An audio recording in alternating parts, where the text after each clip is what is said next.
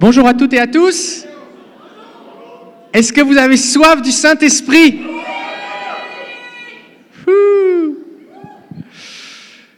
Est-ce que vous avez été bénis la dernière fois?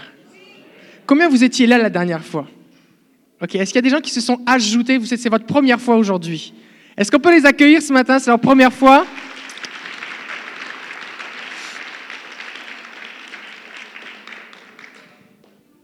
Combien ici vous avez, vous avez expérimenté quelque chose de surnaturel entre, entre le 26 septembre et aujourd'hui? Peut-être vous avez vu des anges, vous avez été guéris, vous êtes mis à parler en langue, vous avez eu des visions, vous avez été délivré, Jésus est venu briser vos chaînes, il s'est passé quelque chose. Oui? Waouh J'ai reçu quelques témoignages et, euh, et, et vraiment Dieu agit puissamment, Dieu agit puissamment. J'aimerais qu'on commence par entendre un petit témoignage. Parce que ce que vous devez comprendre, c'est que les témoignages, c'est ce qui est de plus important. Parce que le témoignage, ça dit que, oh, Jésus, il est vivant, c'est maintenant. C'est maintenant. Ça actualise ce que Dieu fait, ça le rend présent. Et tous ceux qui nous écoutent sur Internet, est-ce qu'on peut regarder là-bas, au fond, il y a une caméra? Levez-vous, faites un petit allô à tous ceux qui nous écoutent sur Internet. Allô, soyez bénis. On vous bénit. Et puis, euh, même ceux qui sont sur Internet, vous pouvez nous écouter. Même si vous écoutez ce qu'on est en train de faire maintenant dans deux ans, envoyez-nous les témoignages pareils, on va être bénis. Parce que ce qui se passe, c'est que lorsque Dieu fait quelque chose, ça le, rend disponible pour maintenant. Ce qui fait que d'un- point de vue de la foi, on peut saisir, on dit, OK, Dieu l'a fait pour lui, il peut le faire pour moi maintenant. Et c'est ce qui s'est passé dans l'Évangile. Écoutez bien. Jésus se promène dans les évangiles, bah, il ne se promène pas dans l'évangile, il se promène dans les rues d'Israël, à Jérusalem, tout ça, d'accord? Il ne marche pas sur des pages d'une Bible. Il se promène, les gens veulent toucher Jésus, tout ça, et puis, ah, Jésus, viens manger chez nous, Jésus, waouh, Jésus, personne n'enseigne comme toi, tout ça. Mais à un moment, il y a une femme qui a une perte de sang depuis 12 ans, qui a épuisé tout son argent auprès des médecins, et elle va de pire en pire, elle est sur le point de mourir. Tu comprends que si tu perds du sang depuis 12 ans, tu n'as pas beaucoup de force, tu es pas mal désespéré. Et cette femme se dit, elle a comme un don de foi, elle dit, si seulement je peux le toucher, je serai guéri. Mais plein de gens touchent Jésus. Mais ça nous dit que quand Jésus impose les mains aux gens, les gens sont guéris. Mais quand cette femme va le toucher, Jésus va dire, une force est sortie de moi. Qui m'a touché? Et les disciples vont dire, mais tous te touchent. Comment ça tu dis qui m'a touché? Non, les autres me touchent, mais elle, elle m'a touché d'une façon spéciale. Parce que lorsqu'elle elle m'a touché, le Saint-Esprit a agi. Les autres me touchent comme une idole, comme pour, euh, un peu par superstition ou par affection. C'est correct de toucher quelqu'un par affection. Les autres me touchent comme on ferait une tape sur l'épaule à quelqu'un. Elle, lorsqu'elle m'a touché, elle s'est comme connectée au ciel et elle a fait un retrait. Elle a fait un téléchargement. Elle a téléchargé sa guérison. Et on voit ça dans l'évangile de Marc. Et la Bible nous dit que un chapitre plus loin, tous ceux qui touchaient Jésus étaient guéris. À tel point, le texte dit que les gens se jetaient sur lui et tous ceux qui le touchaient étaient guéris. Pourquoi? Parce que le témoignage de cette femme a été entendu et les gens maintenant savent que Jésus n'a même pas besoin de prier, il suffit juste de toucher Jésus. Donc imaginez, les gens se jettent sur Jésus. Les gens ont un enfant malade, la foule là, ils prennent leur enfant, ils le jettent sur Jésus. L'enfant arrive, il touche Jésus, il est guéri. Et ça nous dit à tel point que Jésus demande toujours avoir une barque à sa disposition pour qu'il puisse être dans la barque parce que c'est une question de sécurité, les gens lui sautent dessus. Ça a dû arriver peut-être que Jésus se retrouvait en dessous avec une pile de gens au-dessus. C'est parce que des fois, on lit le texte, on se dit comme Ah, ok. Non, non, c'est ça qui se passait. Et à chaque fois que quelqu'un s'ajoutait sur la pile, il était guéri. Et les gens autour, voyant que les gens étaient guéris, ça, s'amplifiait. Pourquoi? Parce que le témoignage prophétise, le témoignage répète, multiplie, multiplie, multiplie. Plus vous partagez les témoignages, plus ça multiplie. Amen. Alors on va entendre un témoignage. Guylaine, oui Guylaine, je l'ai vu, elle était là. On va inviter Guylaine à s'approcher. Pendant, que Guylaine est là, viens, viens, viens ici. Pendant que Guylaine est là, s'il y a une ou deux personnes qui vous avez aussi un témoignage à partager, un témoignage court de ce que Dieu a fait euh, la, semaine dernière, enfin la, dernière fois, la première session, ou depuis pendant ce temps-là, eh bien vous êtes les bienvenus aussi à vous approcher. Alors Guylaine, ça concerne tes yeux. La fois dernière, on a prié pour les yeux. Et puis raconte-nous un petit peu qu'est-ce que, qu'est-ce que tu as vécu. Ben, j'ai vécu, euh, un an, on m'a diagnostiqué, ben, je vais voir pour mes lunettes, puis on me dit, tu dois voir un spécialiste, on voit quelque chose. Ça fait que ça m'a inquiété. J'ai prié, tout le monde a prié, on a prié, et j'ai prié avec cette foi que oui, s'il y a quelque chose, Dieu, tu vois. Donc, je vais voir mon, euh, le spécialiste l'année passée, il dit, ben, je vois rien, mais on va te suivre parce qu'il y a du décollement de rétine dans ma famille. J'y vais la deux semaines pour, pour mon rappel. Et ce qu'il me dit um, fait sauter mon esprit de joie. Il dit, regarde, il dit, ton œil s'est guéri tout seul. Je vois qu'il euh, le décollement s'est atrophié, c'est guéri. Et il m'avait jamais dit que j'en avais un. Donc, Seigneur, tu fais les choses à ton, dans ton temps, à ton temps, et notre foi est multipliée, on lui demande. La foi, ça vient de lui, donc on lui demande de plus en plus de foi, et c'est ce qui euh, fait notre force. C'est merveilleux. Gloire à Jésus. Alléluia. Est-ce qu'il y a quelqu'un d'autre qui veut témoigner quelque chose? Vous avez vécu quelque chose? Oui. Encore une. Venez faire la file ici, parce qu'on va gagner du temps. Est-ce qu'il y a encore une autre personne qui veut témoigner quelque chose? Oui. Ok. Viens. Y a encore de la place là. On veut témoigner, on veut partager. Là, on est comme, imaginez, on est comme rassemblés autour d'un feu. Vous aimez ça les feux de camp, les feux de bois là? On est autour du feu et tout le monde regarde le feu. Parce qu'on aime, on est attiré par le feu, on regarde le feu. Quand quelqu'un vient témoigner, c'est comme si quelqu'un se lève et prend la bûche sur laquelle il est assise et il la met dans le feu. Et le feu, c'est ça qui va se passer. Alors, Noël, qu'est-ce que tu as vécu? Bonjour, euh, j'ai vécu quelque chose de très spécial. Déjà, j'avais un mal de tête. Je ne pouvais même pas étudier, je ne pouvais rien faire. J'ai fait deux semaines sans aller à l'école. J'étais comme désespérée, je ne savais pas quoi faire. L'école, c'était quelque chose pour moi. J'ai dit, Seigneur, pourquoi ça m'arrive? Et puis, par la grâce de Dieu, quand je suis arrivée ici, on a fait euh, la prière mercredi. Je suis arrivée comme par hasard par un ami Jean-Claude qui est ici. Et puis, euh, on a prié, on a imposé la main sur la tête avec maman Marie-Noël, qui est là. Et puis, euh, j'ai été guérie du mal de tête. Et dimanche, quand je suis arrivée ici, on a encore prié et je me suis mise à parler en langue. Alléluia! Alléluia! Gloire à Jésus. Est-ce que vous commencez à réchauffer là? Euh, C'était avec Julie Camille, je ne sais pas si elle est là. Et puis, euh, mardi, j'ai reçu un grand cadeau de la part de l'école, un gros montant, vraiment. J'étais comme. J'ai ouvert l'enveloppe, j'étais comme émerveillée du Seigneur, est-ce que c'est vrai? Il a fallu que Jean-Claude me dise oui, c'est vrai. J'étais comme. C'était vraiment. Tu as reçu de l'argent oui, de l'école, 5000 dollars. Waouh! Waouh! Gloire à Jésus! Ok. Combien ici, combien ici vous parlez en langue? Combien ici vous avez commencé à prendre 10 minutes par jour à juste parler en langue? Est-ce que vous avez vu une différence? Quelqu'un m'a dit, quelqu'un m'a dit depuis que je parle en langue, pasteur, depuis que je fais ça, je parle en langue, je suis craqué, je suis craqué, j'arrive plus à m'arrêter parce que celui qui parle en langue s'édifie lui-même. Est-ce qu'il y a des gens ici, vous n'êtes pas baptisés dans le Saint-Esprit ou vous ne parlez pas en langue Et on veut prier pour vous maintenant. Ok, levez-vous simplement, on va les entourer et on va juste prendre quelques minutes. On veut juste prier maintenant. Alléluia. Fait que ce qu'on va faire, c'est qu'on va tous parler en langue. D'accord? Et on va prier pour qu'ils soient remplis. D'accord? Alléluia. Fait que si si vous avez besoin qu'on prie pour vous et que personne s'est approché de vous, simplement levez la main. On veut savoir pour qui on prie là. OK. Si vous êtes chez vous à la maison et que vous êtes plusieurs à suivre, pouvez, ceux qui sont baptisés dans Saint-Esprit, prier pour ceux qui, vont, qui veulent recevoir. Si vous êtes tout seul devant votre écran, pouvez juste recevoir et laisser le Seigneur vous remplir. Saint-Esprit, viens. Nous te bénissons, Seigneur, parce que ta promesse est pour tous ceux qui croient. en aussi grand nombre que tu les appelleras. Et on te bénit, Seigneur, parce que le Saint-Esprit, le cadeau, Jésus, que tu nous as donné, et on prie, Père, maintenant que tu les remplisses. Au nom de Jésus, que leur coupe déborde, que ta gloire descende. Viens, Saint-Esprit. On appelle les vives eaux, les fleuves d'eau vive à couler, à déborder d'eux.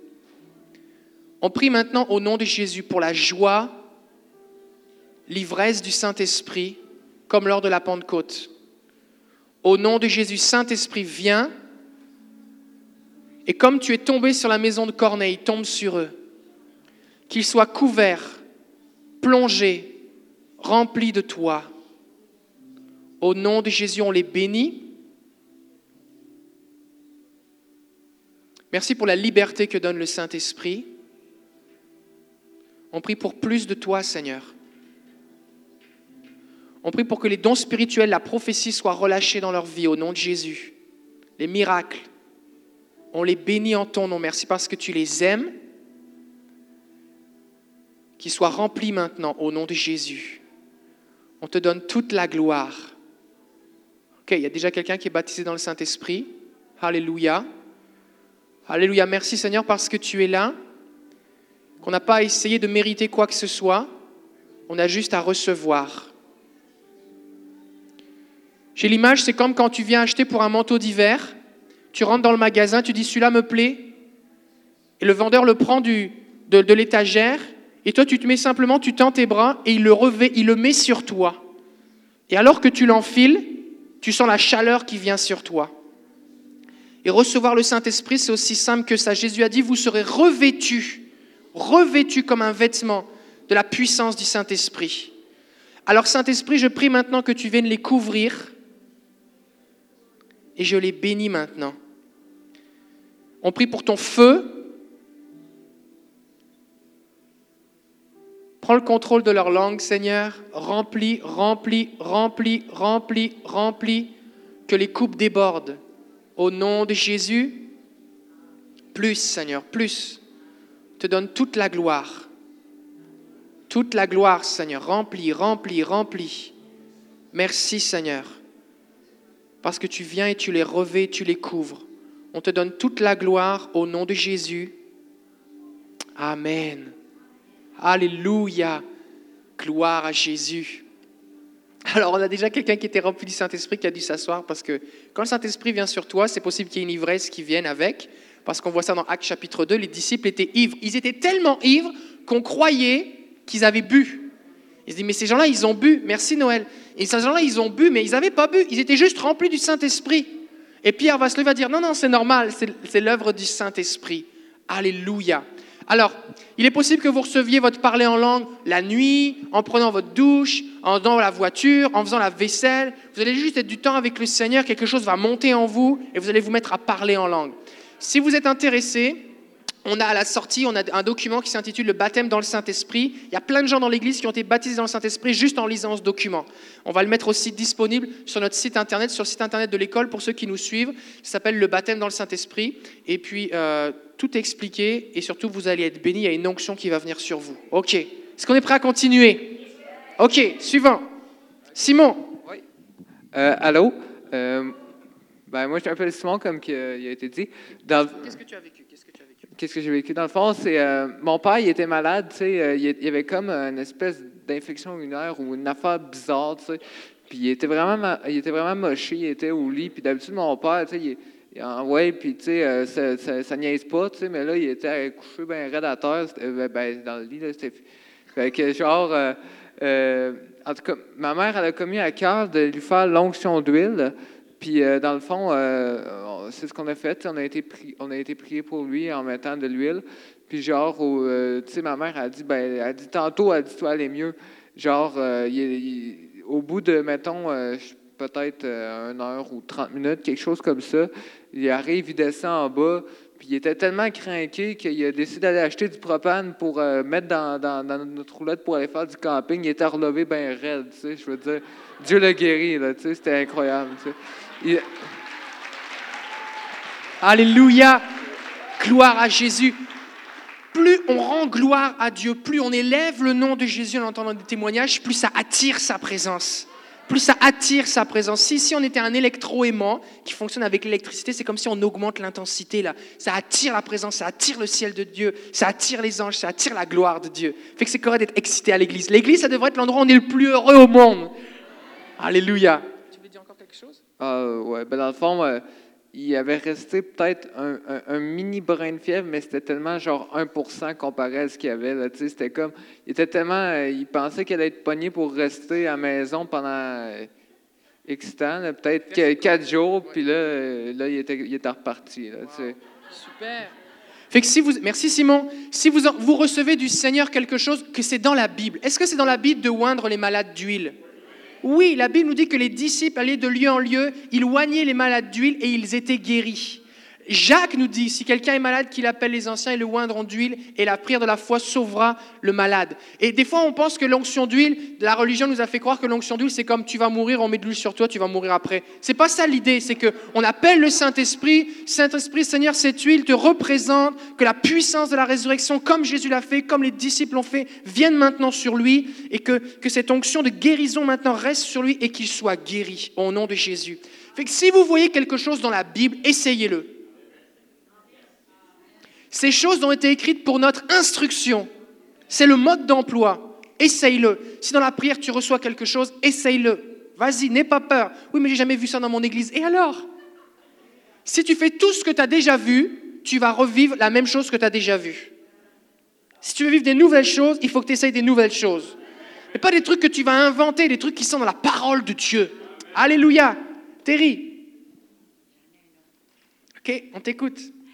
Euh, je vous raconterai pas toute mon histoire, mais mon histoire est magnifique. Courtement, courtement. Mais là, je vais juste vous en donner un petit bout. C'est qu'il n'y a pas très longtemps, parce que je suis dans les mains d'un oncologue chirurgienne, OK? Fait que vous comprenez en- entre les lignes qu'est-ce qui peut se passer.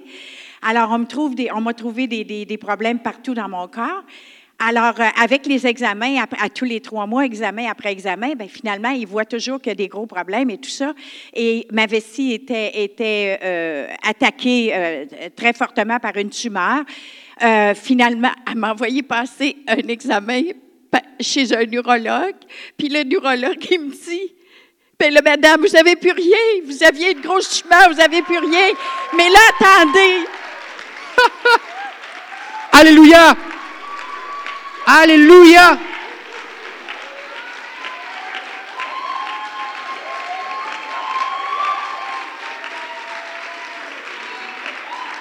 On va faire une pause. Je sais que tu pas fini. Ok, tous ceux, vous avez quelque chose dans votre corps qui n'a pas d'affaire à être là, levez-vous maintenant. Soit une tumeur, un glaucome, un kyste, un fibrome, un, euh, un os en trop, euh, une dent, une dent qui n'a pas d'affaire à pousser dans le bon sens.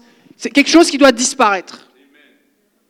Quelque chose qui doit disparaître. Moi, je ne veux pas savoir ce que c'est, mais vous, vous le savez. ok?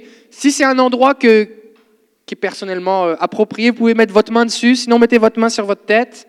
Tous ceux qui sont autour, tendez votre main vers eux.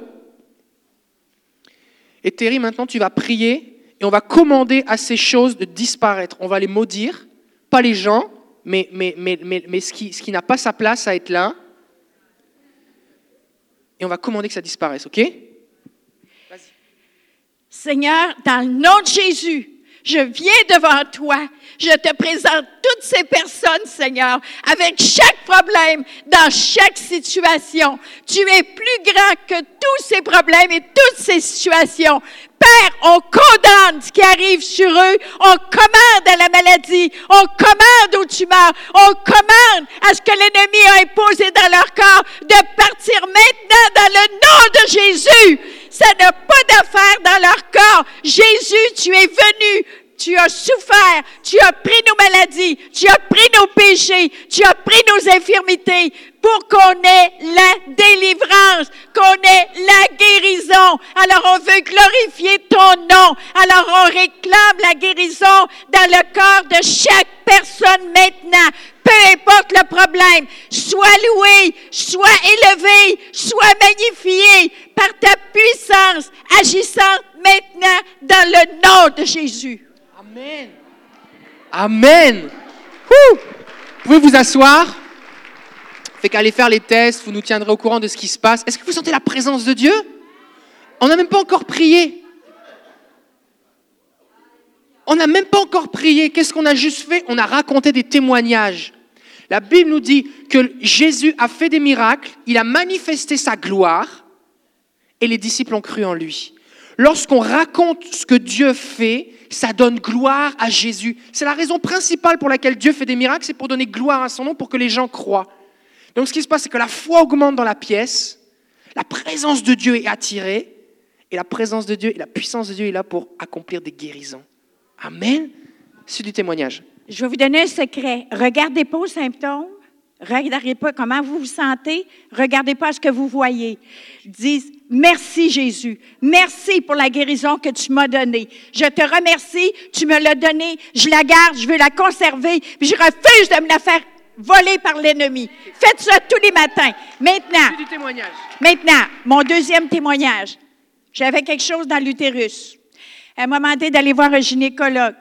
Alors, on m'a appelé, j'ai pris rendez-vous, j'ai, été voir un gynécologue. Alors, le gynécologue m'a examiné.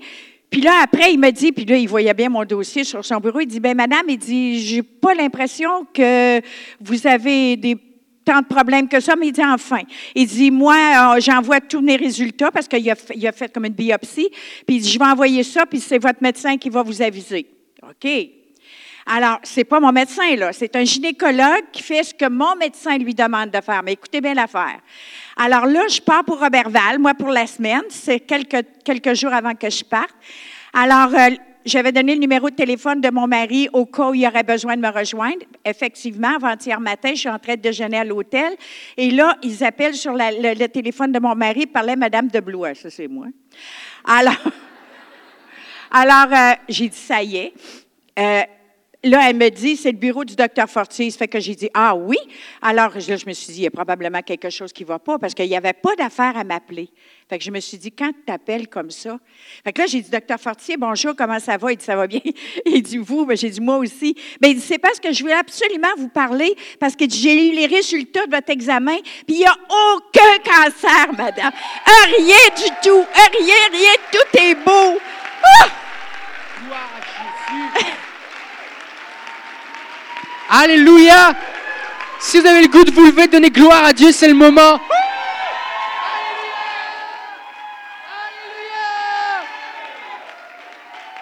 Alléluia.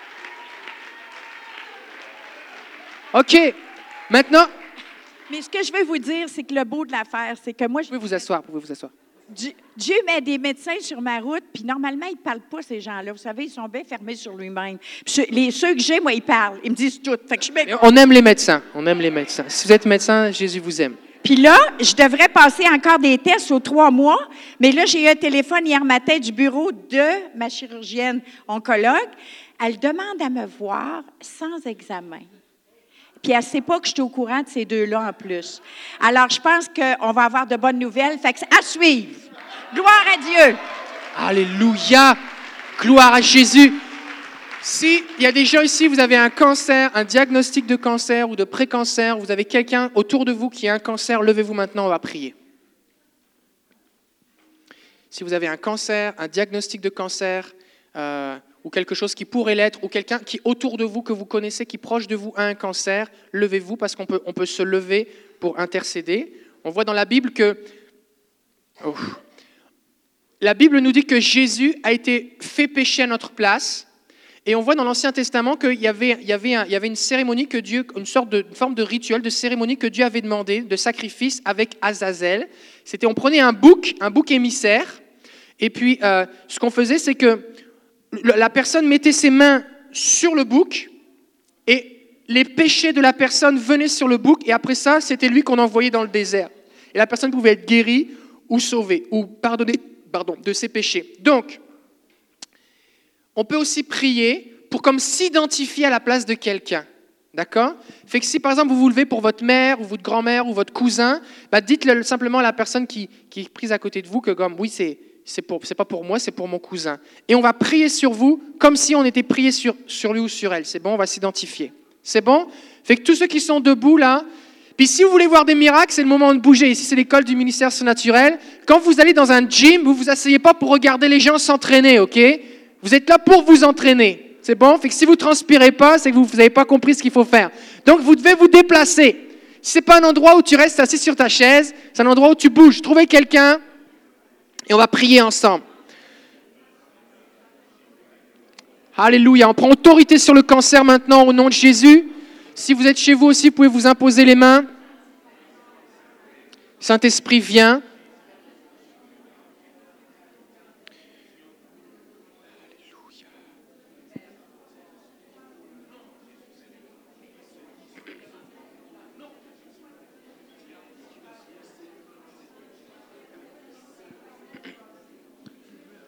Alléluia.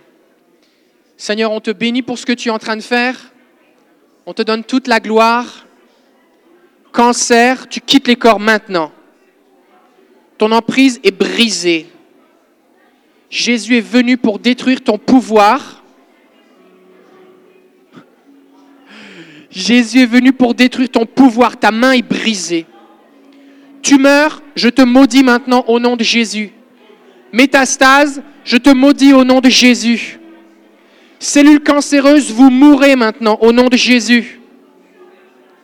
Que la puissance de la résurrection maintenant parcourt les corps, de la tête aux pieds, et que toute trace de cancer disparaisse. Au nom de Jésus, que le sang soit purifié. Au nom de Jésus, que le système immunitaire soit purifié.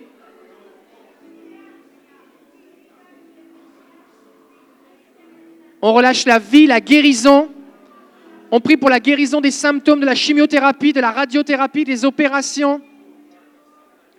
On appelle des organes neufs maintenant, au nom de Jésus.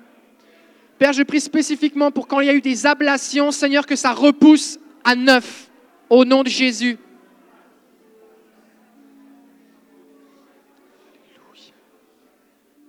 On relâche l'espoir. Jésus, l'espoir de gloire la vie maintenant au nom de Jésus. On bénit ce que tu fais, Seigneur. On te donne toute la gloire. Au nom de Jésus, que ton règne vienne. Viens, Saint-Esprit, plus. Intensifie ton onction, plus. Que les tumeurs quittent les corps. Qu'elles soient expulsées. Que le cancer soit expulsé maintenant. Au nom de Jésus. Saint-Esprit, intensifie ton onction. Intensifie. Intensifie ton onction. Au nom de Jésus. Merci Seigneur. Au nom de Jésus.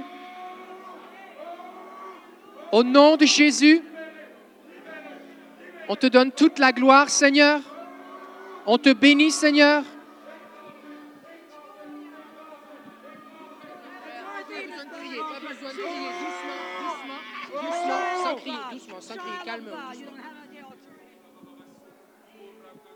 Alléluia. On bénit le Seigneur. Notre autorité ne réside pas dans notre propre force, mais dans la puissance de Dieu. C'est la puissance du nom de Jésus. C'est la puissance du nom de Jésus qui libère et qui guérit. Au nom de Jésus. Alléluia. Alléluia. Gloire à Jésus. Merci Seigneur pour ce que tu fais. On te donne toute la gloire. Louise? Alléluia. Le Seigneur est vivant, il agit avec puissance.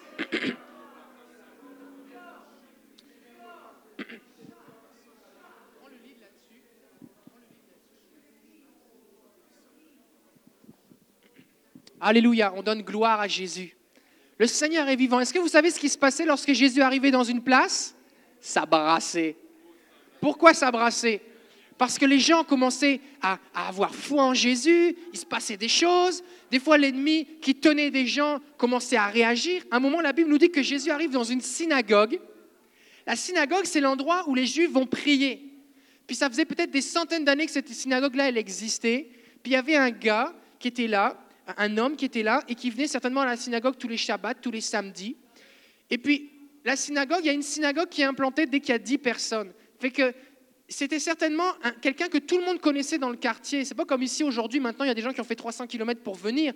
C'était les, Juifs, quand ils allaient, ils allaient à, la, à la synagogue, il fallait qu'ils y aillent à pied, tout ça. Fait que c'était vraiment pas loin de chez toi. Fait que les gens qui viennent à la synagogue, c'est des gens qui sont proches, sont connus. Et là, Jésus arrive dans la place, et c'est une réunion, vous pouvez vous asseoir? C'est une réunion comme d'habitude.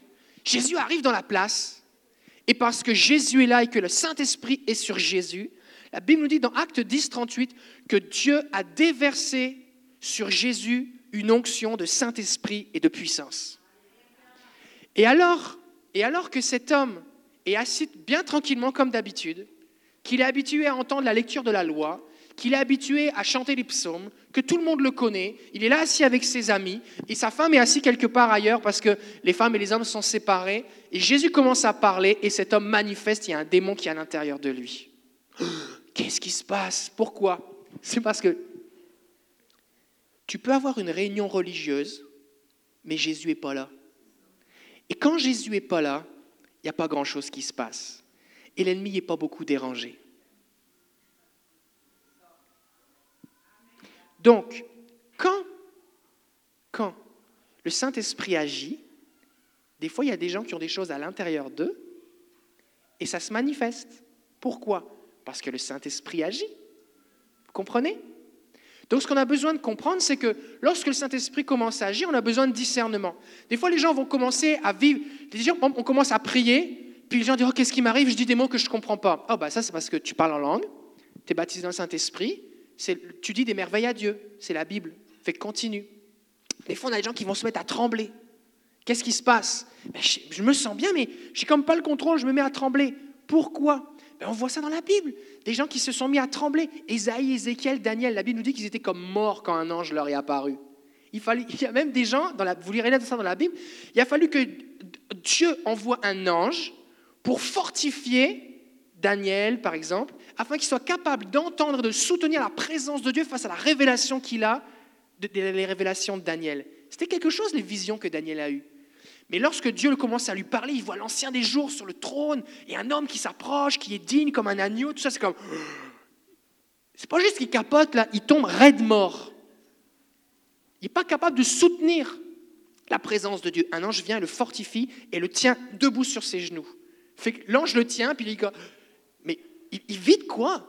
Fait que c'est normal que des fois on vive des choses. Fait que ce qui est important, c'est quoi? C'est pas ce que mon corps réagit, c'est ce que je suis en train de vivre. Fait que si je suis en train d'être baptisé dans le Saint-Esprit, c'est bon. Si le Seigneur est en train de venir faire une guérison émotionnelle, des fois on va prier pour des gens et le Saint-Esprit va venir chercher quelque chose qui est en profondeur, qui était enfoui, écrasé, comprimé, et il va le faire sortir.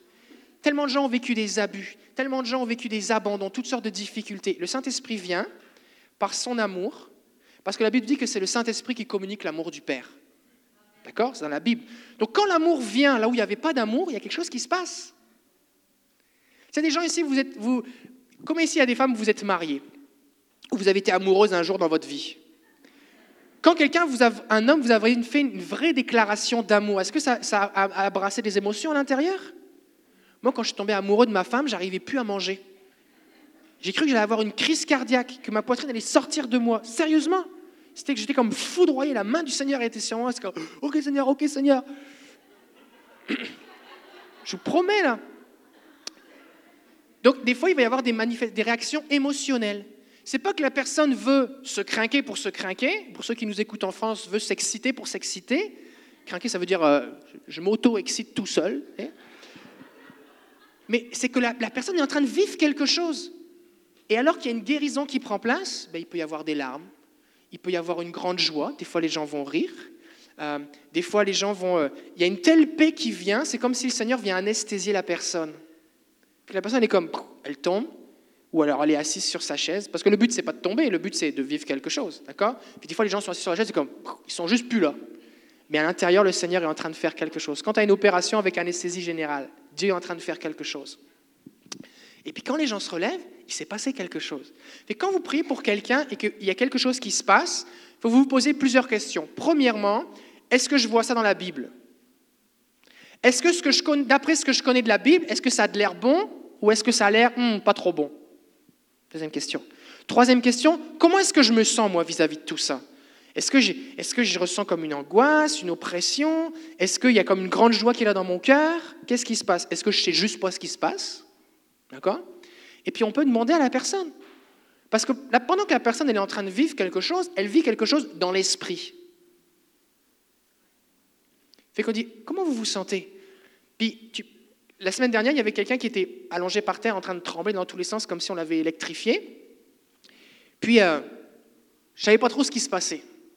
Pasteur, des fois, tu sais pas ce qui se passe? Ben non. C'est pour ça que Dieu nous a donné une langue et qu'on peut poser des questions. Parce que des fois, on pense que comme tout est bizarre, on ne sait pas trop ce qui se passe. Non, on peut interagir avec les gens, ok fait que, Monsieur, je dis, monsieur, comment vous vous sentez? Ah, je me sens super bien. Je dis, oh, c'est bon. J'ai dit, plus.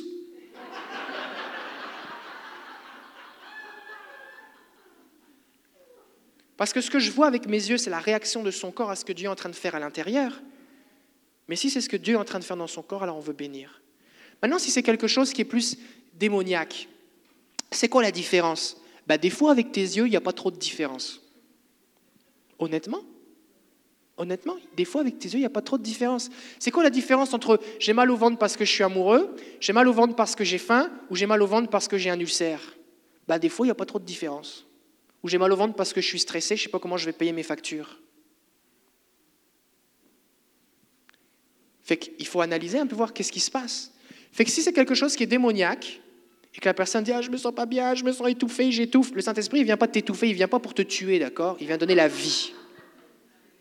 Mais c'est important que, je parle de ça, parce que sinon, après ça, les gens ont peur, ils sont figés, oh, là, qu'est-ce qui va m'arriver?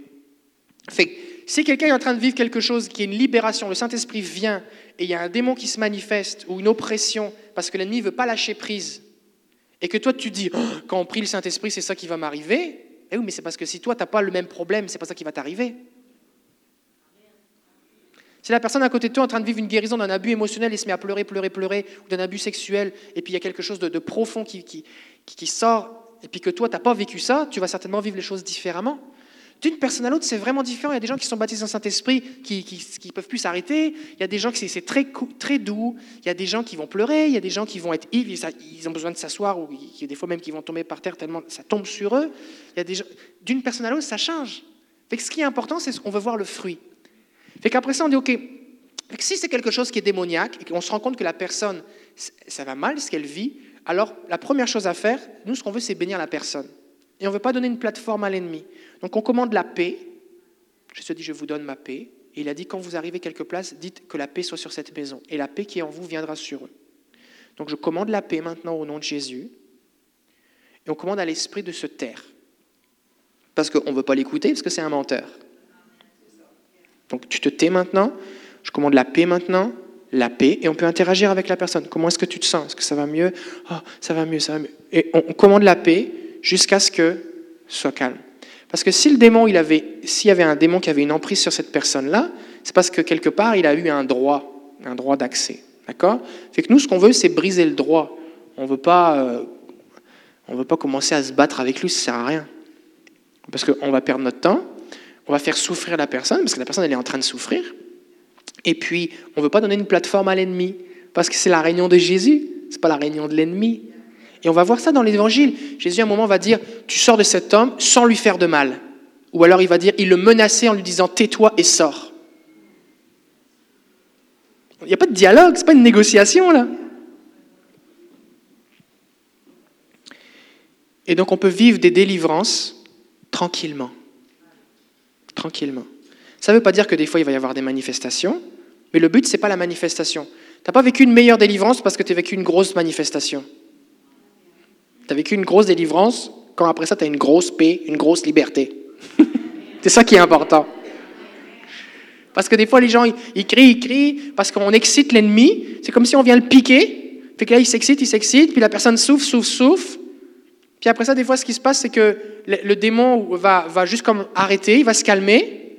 Puis là, on pense, ça y est, la personne est libérée, puis le démon est toujours là.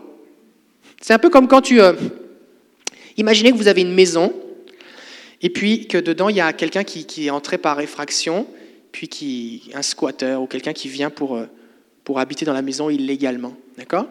Puis vous avez deux façons de faire la délivrance. Soit vous arrivez, vous relevez vos manches et vous dire T'es où toi ici? Viens ici que je te montre de quel bois je me chauffe. Et vous commencez à vous battre jusqu'à ce que finalement le prendre par la peau du cou, lui mettre votre pied dans le derrière et le mettre dehors. Ce qui peut prendre un certain temps. Ce qui peut, comme les fils de Séva dans l'acte, faire que vous, vous allez vous sauver tout nu, ou en tout cas abîmé. Ou alors, vous pouvez dire Ok, lui là, il n'a pas le droit d'être là. Il est rentré illégalement.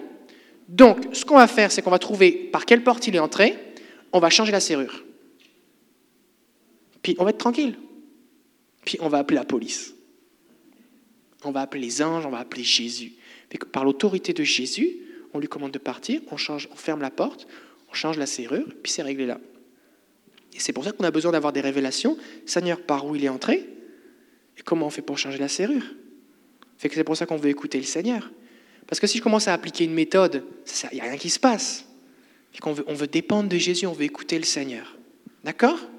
Si vous avez des questions pendant l'école, soyez bien à l'aise de poser vos questions, parce qu'on est là pour apprendre.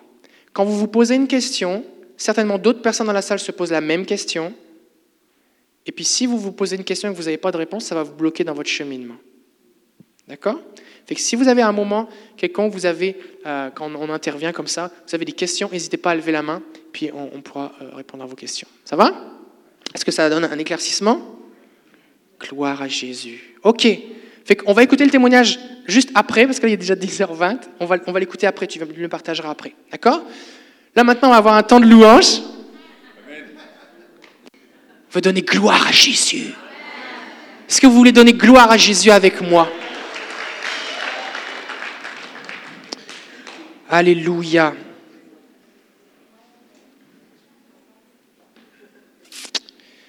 Saint-Esprit, sois le bienvenu au milieu de nous.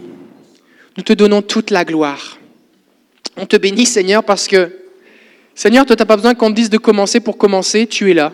Quand tu es là, tu agis. Parce que tu es celui qui donne la vie. Alors Seigneur, maintenant nous voulons faire monter vers toi les plus hautes louanges, les louanges les plus glorieuses. Donner gloire à ton saint nom, Seigneur.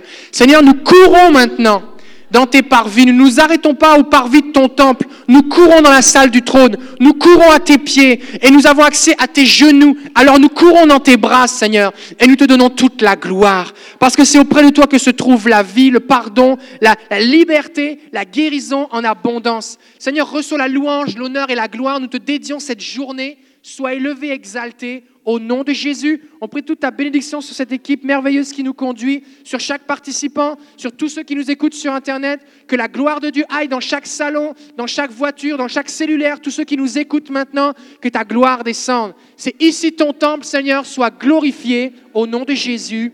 Amen.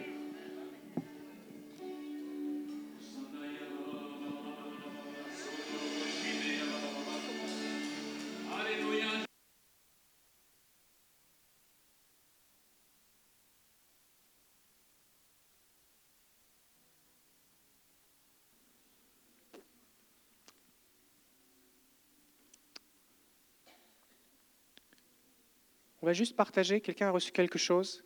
Si pendant la louange, vous, recevez des choses, vous pouvez juste simplement venir me voir ou mon épouse et puis nous communiquer. Simplement écrivez ce que vous avez reçu, euh, mettez votre nom et puis euh, vous pouvez nous le communiquer afin qu'on puisse voir si on doit le relâcher, à quel moment, tout ça. Et qu'on va juste partager quelque chose ici. Si vous êtes sur Internet aussi, que vous avez des, visions, euh, Dieu vous parle, des choses que, que vous recevez, simplement écrivez-les nous. Ça nous fera plaisir de, de les recevoir. Et parce que plus le Seigneur agit, plus on reçoit de visions. C'est normal parce que quand le Saint-Esprit est là, il donne des visions. C'est bon? Fait que on va juste, juste partager, Marlène, ce que tu as reçu. Et puis on va prier. Et ensuite de ça, on va passer à la suite. Mais pendant qu'on louait, je voyais une grande arc-en-ciel. je demandais au Seigneur c'était quoi que ça voulait dire l'arc-en-ciel. L'arc-en-ciel qui représente l'alliance. J'ai dit OK, Seigneur, mais c'est quoi la suite? Puis et là après, j'ai vu vraiment un chemin un chemin très ensoleillé. C'était une vision très ensoleillée et je voyais la verdure à droite et à gauche. Et ensuite, j'ai vu vraiment les familles rentrer comme, tu sais, l'arc-en-ciel est comme ça au fond, comme un peu ici, l'église. Puis les gens rentraient toutes comme vers la, la, grande porte énorme. Mais les gens, c'était les familles. Puis le Seigneur, il me disait que toutes les personnes présentes ici qui ont des promesses qui attendent par rapport à leurs enfants, à leur famille, qui allaient vraiment tous rentrer dans le royaume de Dieu. Amen. Merci. Gloire à Jésus. Si vous voulez qu'on on va prier pour vos enfants, si vous recevez cette chose maintenant, levez-vous pour pouvoir prier pour nos enfants. Alléluia. Qu'on peut simplement dire leur nom. Dire- dites le nom de vos enfants devant Jésus. Seigneur, on est devant toi maintenant. Et on place le nom de nos enfants devant toi. Au nom de Jésus, tu es le Dieu de l'alliance. Tu es celui qui bénit nos familles. Tes plans et tes projets subsistent de génération en génération. Et on prie, Seigneur, que tout ce que nous vivons, nous puissions le communiquer à nos enfants. Qui n'aient pas à revivre le même cheminement que nous, mais qui puissent commencer là où nous sommes maintenant. On appelle ta bénédiction, Seigneur, un héritage spirituel, une bénédiction qui soit transmise, Seigneur. Nous les bénissons, nous les bénissons, nous les bénissons. Au nom de Jésus, nous déclarons que les plans de Dieu sont supérieurs aux plans de l'ennemi. Et nous déclarons au nom de Jésus que tu les bénis, que tu les poursuis par ton esprit. Nous relâchons ta bénédiction sur chaque famille ici présente au nom de Jésus. Amen. Amen. Pouvez prendre place quelques instants. Vous pouvez prendre place. Retournez à votre place. On a de l'eau si vous souhaitez à la sortie, si vous avez besoin. Waouh. On va maintenant entendre un témoignage. Et c'est bon parce que c'est des femmes qui témoignent. Vous savez pourquoi c'est bon? Parce que l'Église de Jésus-Christ a vécu avec juste la moitié de son potentiel. Parce que Dieu sauve les hommes et les femmes, et il utilise les hommes et les femmes. Et la Bible nous dit, la promesse que Dieu a faite à Ève, il a dit, la postérité de la femme écrasera la tête du serpent. Et le diable a vraiment peur des femmes. C'est pour ça que les femmes sont aussi oppressées dans les milieux religieux et qu'on les empêche de parler, des fois de prier, qu'on les empêche de- d'exercer le ministère parce que le diable tremble devant les femmes. Donc, c'est mon privilège ici aujourd'hui de vous introduire notre, euh, notre invité spécial d'honneur de la journée et euh, la personne de Stéphanie Beaulieu. Et Stéphanie va nous, euh, va nous partager un témoignage de ce qu'elle a vécu. Et j'aimerais juste, pour introduire ces choses, vous dire tout d'abord que c'est une femme courageuse, parce que ça prend du courage. Comme mon épouse a partagé la dernière fois, ça prend du courage de partager les choses. Et la raison pour laquelle nous faisons ces choses, c'est premièrement parce que Dieu nous a demandé de le faire. C'est l'école du Saint-Esprit. Fait que j'ai aucune idée de ce qu'on va faire la prochaine fois. On écoute le Saint-Esprit.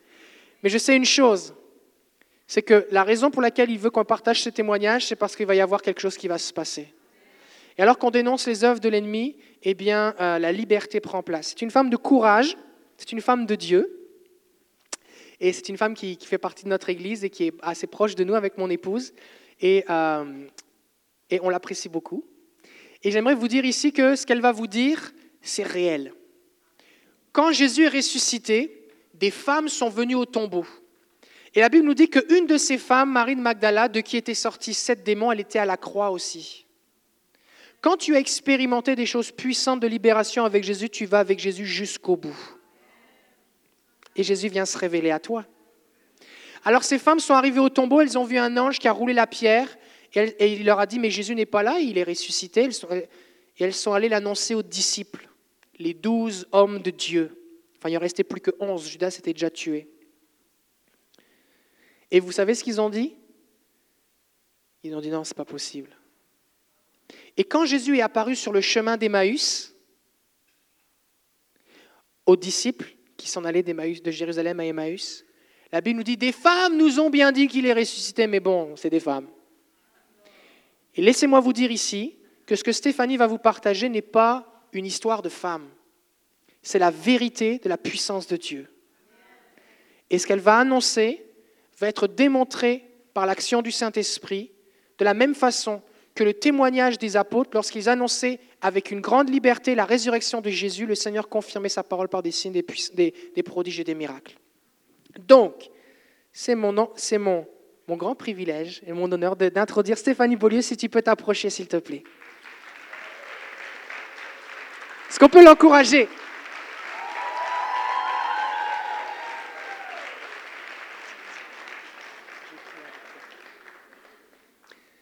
Seigneur, nous te bénissons pour ce que tu as fait dans la vie de Stéphanie, dans sa famille, dans ses enfants.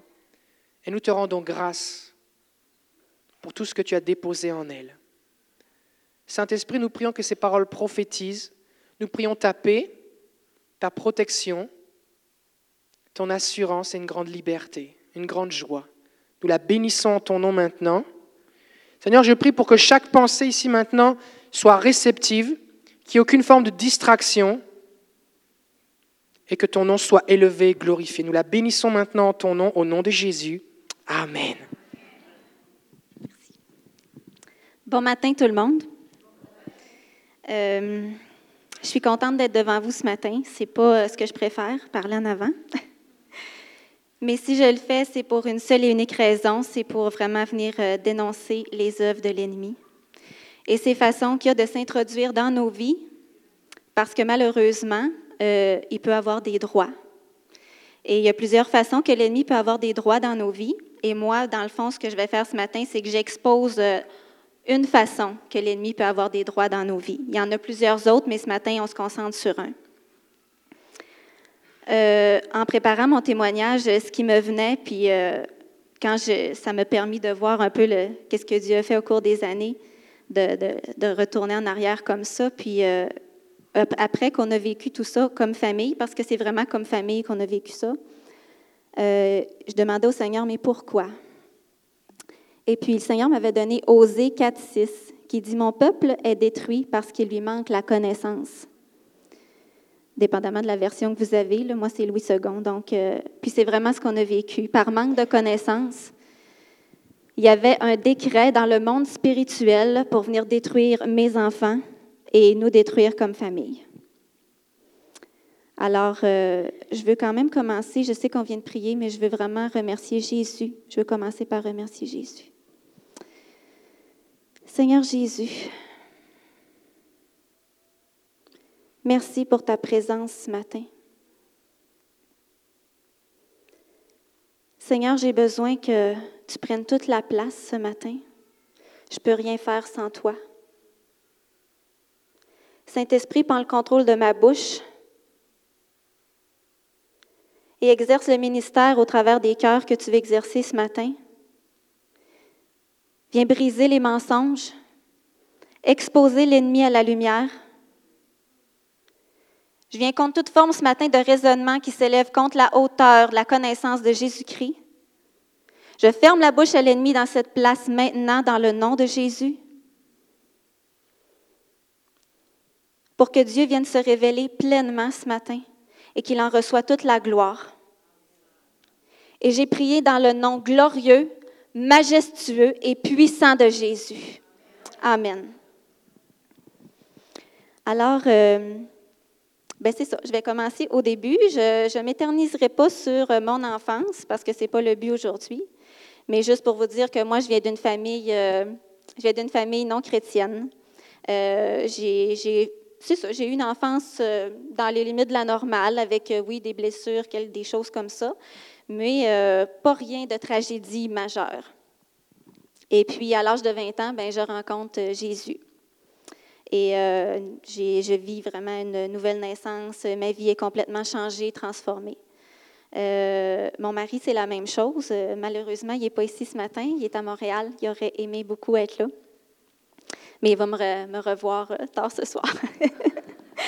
Donc, euh, lui, c'est ça, vient d'une famille aussi euh, normale, mais lui vient d'une famille chrétienne. Et puis, ben, on se rend compte, c'est ça, moi j'ai 20 ans, puis je commence à fréquenter, parce que là, je venais de me convertir, tout mon entourage a changé, je commence à fréquenter l'Église, puis il y avait des groupes de jeunes, jeunes adultes inter-Église, donc je commence à fréquenter ces groupes-là, et mon mari aussi. Donc, c'est là qu'on se rend compte. Et puis après quelques mois, ben là, ben c'est ça, on commence à, s'intéresser l'un à l'autre, puis on réalise qu'on est fait l'un pour l'autre, que Dieu nous a placés pour être ensemble. Et après deux ans de fréquentation, on se marie. Donc, euh, Suzanne, si tu veux montrer la photo. Alors, c'est ça, c'est notre mariage. Euh, on est toutes beaux, on est toutes jeunes, en santé, plein d'espoir, plein de vie. L'avenir est à nous. Donc, euh, J'aimerais vous dire que l'histoire, c'est ils vécurent heureux et eurent beaucoup d'enfants. Mais c'est pas dans cet ordre-là euh, vraiment que ça s'est passé. Euh, après quelques mois de mariage, ça allait bien. Finalement, ben, je suis tombée enceinte de notre premier bébé merveilleux. Et puis, une grossesse quand même assez bien, sans problème. Puis, ça allait, c'est ça, tout roulait. Et puis, enfin, bon, le bébé arrive. euh, on se rend compte vite, ben, premièrement, quand ce bébé-là est arrivé au monde. Avant de continuer, je voulais juste vous dire que, avant de faire ce témoignage-là, j'en ai parlé à mes enfants parce que ça les concerne aussi. Puis le but, c'est pas d'exposer leur vie non plus, vous comprendrez, euh, mais c'est euh, de, vraiment venir dénoncer l'ennemi, comme j'ai dit tantôt. Donc, je nommerai pas leur nom, puis vous saurez pas qui a fait quoi, là, mais je vais donner juste assez de détails pour que vous puissiez comprendre qu'est-ce qu'on a vécu. Donc, c'est ça. Euh, je l'accouche, mais en accouchant, euh, il a besoin d'être réanimé. En fait, le bébé meurt. Et puis, euh, un coup qui est sorti, des fois, ils mettent le bébé sur nous. Et puis, euh, ça n'a pas pris comme deux minutes. Ils l'ont pris, ils sont partis en arrière avec. Moi, je ne comprenais pas ce qui se passait.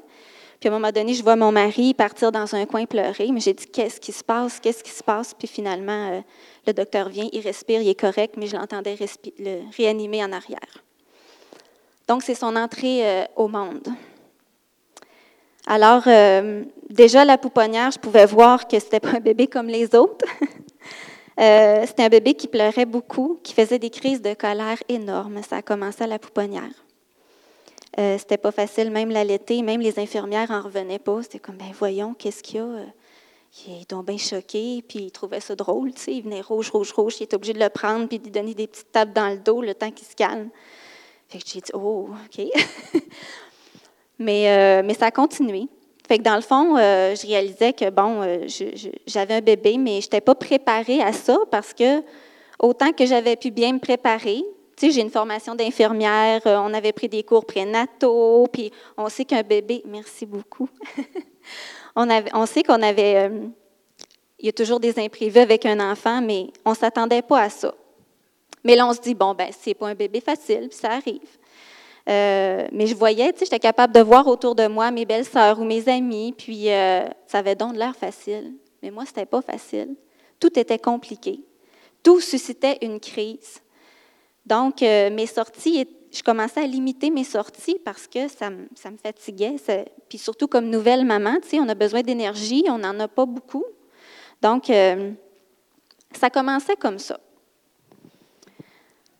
Finalement, après un an, ben, euh, c'est sûr qu'on veut un autre enfant, fait qu'on, je retombe enceinte d'un deuxième bébé, en espérant qu'il soit plus facile. mais mais c'est ça, le lot de bébé arrive, et puis je dirais que c'était quand même un bébé relativement facile, même si l'accouchement a été difficile. Euh, c'est ça, l'enfant plus facile, euh, je dirais même trop facile, c'était vraiment le contraire. Lui, il était vraiment... euh, il, pleurait quand il y avait des besoins, mais sinon, il pleurait pas. Il dérangeait pas. Puis même en vieillissant avec les mois, je m'apercevais qu'il y avait des jouets, mettons, à terre. Il jouait jamais avec les jouets. Et petit à petit, avec les mois, je commence à me rendre compte, ben, il ne nous regarde pas dans les yeux. Il ne cherche pas à communiquer avec nous. Euh, puis plus ça va, ben ça s'intensifie encore plus. Puis là, je commence à m'inquiéter. Les gens me disaient, ben madame, non, c'est normal. Euh, Puis même la famille me disait, ben c'est juste qu'il n'est pas pressé, cet enfant-là, tu sais, fais-toi-en pas. Mais je voyais quand même qu'il y avait quelque chose qui qui marchait pas. Donc, le langage était affecté, il ne communiquait pas. Tu sais, il y a- un âge où les enfants, on leur dit, euh, il est où papa, il est où maman, puis ils pointent du doigt. Ça, j'avais pas ça. Même si je lui parlais, euh, il y avait comme un. C'était comme s'il y avait un mur. Puis euh, c'est comme s'il ne comprenait pas mon langage. Puis il me regardait même pas, tu sais. Je, nommais son nom, je lui demandais des choses, puis il n'y avait rien qui se passait. Donc, comme parent, ben, on se pose des questions. Tout changement provoquait une crise. C'est-à-dire que si j'étais chez moi, on décidait d'aller dans la famille euh, à Chicoutimi.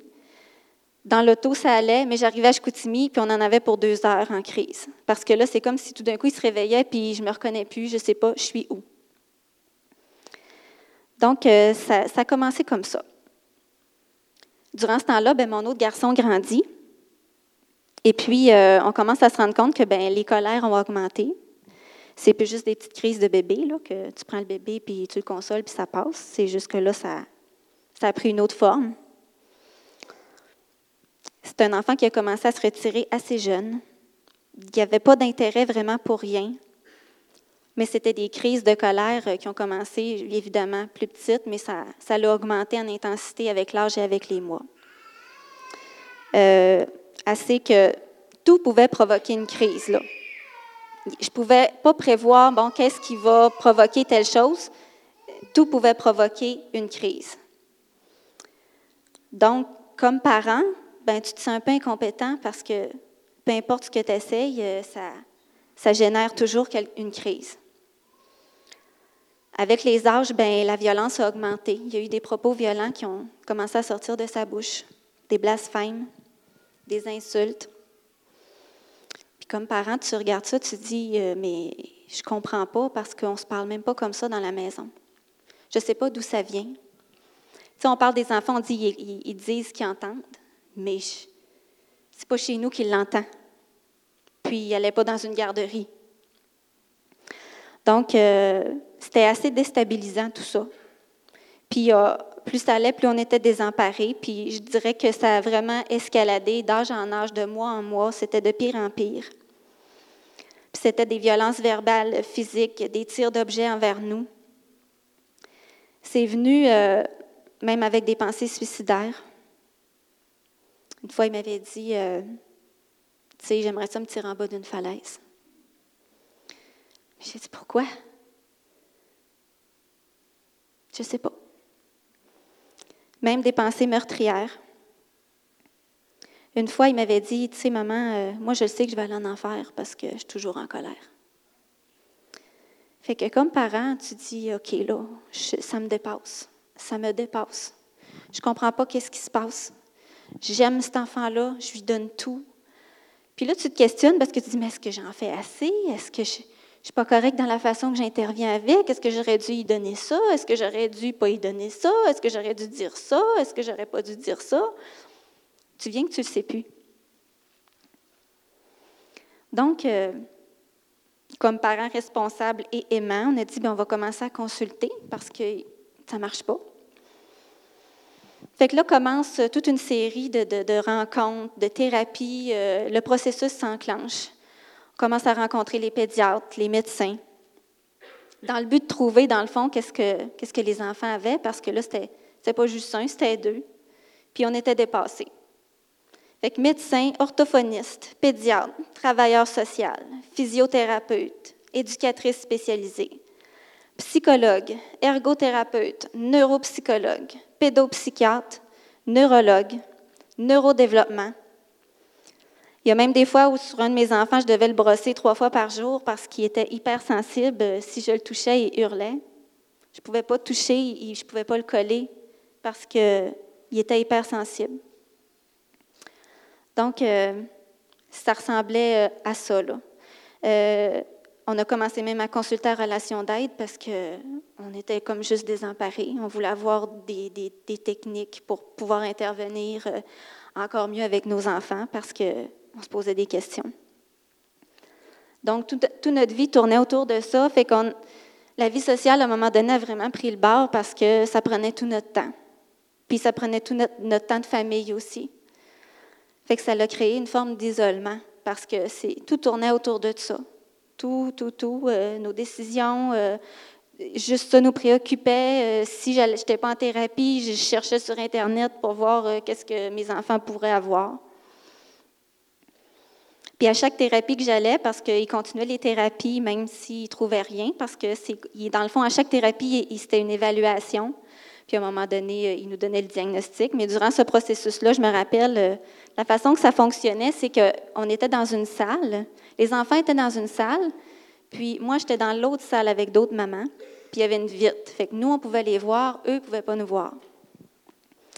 Puis euh, à ce moment-là, euh, bon, on me parlait plus d'un trouble de langage pour un de mes enfants. Mais moi, dans le fond de mon cœur, je savais que c'était plus que ça. Mais bon, j'étais l'autre côté avec les mamans, puis euh, je les entendais parler. Puis je voyais mon enfant qui réagissait pas du tout comme les autres. Puis souvent, j'étais obligée de rentrer dans la salle pour le sortir parce que ça ne marchait pas, la crise, la crise prenait. Puis à chaque fois que je revenais de ces thérapies-là, euh, c'était comme un coup de couteau que j'avais dans mon cœur à chaque fois. Parce que je n'étais pas capable de m'identifier à personne. J'écoutais les propos des autres mamans puis qui, me, qui disaient Ah, oh, il y a un petit défaut de langage, mais tu sais, le reste, ça va bien. Euh, son frère, sa sœur s'en occupent bien. Ça va bien. Il y a une belle dynamique à la maison. Moi, je vivais même pas ça. J'avais même pas de point de repère avec eux. Donc, euh, ce qui arrivait dans ces groupes-là, c'est que je m'isolais même. Je voulais même pas communiquer avec ces mamans-là parce que je me disais, si je leur dis, ils vont, ils vont me mettre à part encore plus.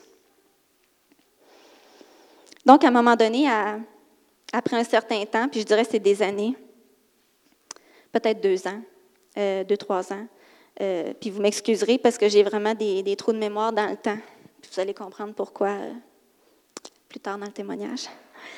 Fait qu'après un certain temps, les diagnostics tombent un après l'autre. là, on parle de TDAH, trouble d'opposition avec provocation, syndrome Gilles de la Tourette, trouble du spectre autistique. Donc, tout ça, un après l'autre. Puis là, euh, comme parent, tu là, tu écoutes ça, tu essaies d'encaisser le choc. Mais en même temps, c'est un choc, puis pas parce que, bon, OK, ça a un nom, mais ça ne donne pas plus de solutions. Donc, on continue encore les thérapies parce que c'est ça qui qu'ils nous disent. On me conseille même de, les mettre dans un service de garde à temps plein, ce que je n'ai pas fait. Et euh, on parlait même d'école spéciale. Il n'y avait pas d'école normale pour le moment.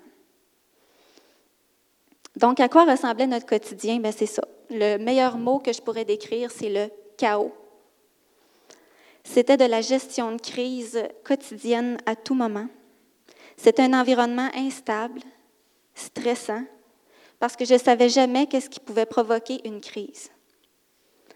Il n'y avait rien de simple, tout était compliqué. Je me sentais comme si j'essayais juste de sortir ma tête de l'eau pour prendre une respiration, puis euh, ça revenait, la tête par-dessus l'eau. Il y, a même, il y a même des journées, tu sais, comme parents, des fois, on se dit, oh, je vais être tranquille aujourd'hui, je veux juste acheter la paix, là, tu sais, je veux juste, je veux juste une journée tranquille. Je ne pouvais même pas faire ça. Parce que ce qui provoquait une crise une journée, le lendemain, c'était pas ça, c'était correct, c'était d'autres choses qui, qui provoquaient une crise. Donc, on était toujours dans ce tourbillon-là. C'était un tourbillon, c'était une gestion de crise. C'est comme si je me sentais comme vivre sur le qui-vive tout le temps. C'est bon, OK, la bombe, elle va sauter où, là? Puis il faut que je fasse attention que je marche. Donc, euh, j'avais vraiment l'impression de me faire voler ma vie, mes enfants, puis mon couple aussi.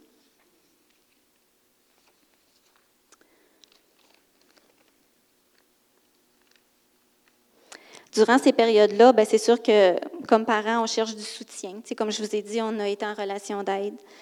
Euh, il y avait un groupe aussi qui se tenait. Euh, ça s'appelait l'Association québécoise des, parents euh, avec le syndrome Gilles de la Tourette. Je ne le dis pas comme il faut, mais en tout cas, vous comprenez l'idée. Et puis, je me rappelle que moi et mon mari, on était venus un soir pour, pour une rencontre comme ça. C'était une rencontre de parents. On était assis autour d'une table. Puis à chaque, à chaque tour de rôle, les parents racontaient bon, qu'est-ce que leurs enfants étaient atteints du syndrome de la Tourette, qu'est-ce qu'ils vivaient? Fait qu'il y avait des parents avec des enfants de tout âge. Fait que moi, je pense que j'avais mon enfant dans ce temps-là, je pense qu'il avait 6-7 ans, mais c'était tous des enfants plus vieux. Puis on n'avait pas encore, euh, on n'avait pas encore passé, mais on écoutait tous les autres parents. Puis à chaque fois, c'était Ah, oh, il est rendu violent, il me fait peur, il a 16 ans. Puis là, j'ai été obligée d'appeler la police l'autre fois. Puis puis à chaque témoignage, là, en tout cas, moi et Hugues, on se regardait, puis euh,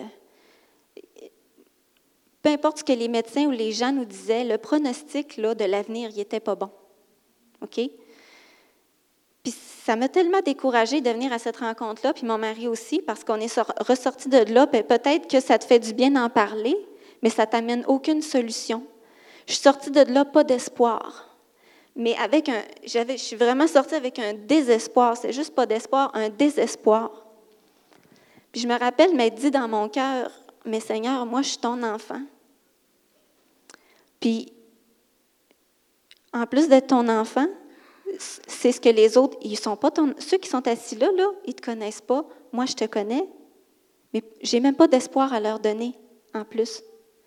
Fait que ça, ça me, troublait.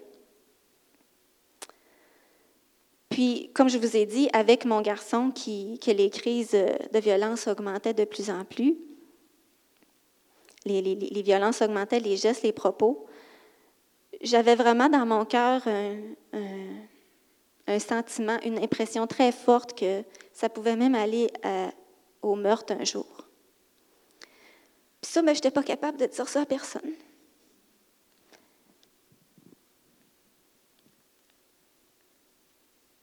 Mais c'était là. Donc, euh, Donc, c'est ça, comme je vous ai dit, je sors de cette rencontre-là, mais durant cette rencontre-là, excusez-moi si je vais un peu, euh, vous me suivez. Durant cette rencontre-là, euh, ils nous remettent un document euh, pour expliquer c'est quoi le Gilles de la Tourette. Et dans le fond, c'est le témoignage d'une maman. Ils ont pris l'extrait d'un témoignage d'une maman qui raconte à son fils de quoi il est atteint. Fait que l'association nous encourageait à prendre ce témoignage-là pour raconter à nos dire à nos enfants, expliquer à nos enfants de quoi ils souffrent.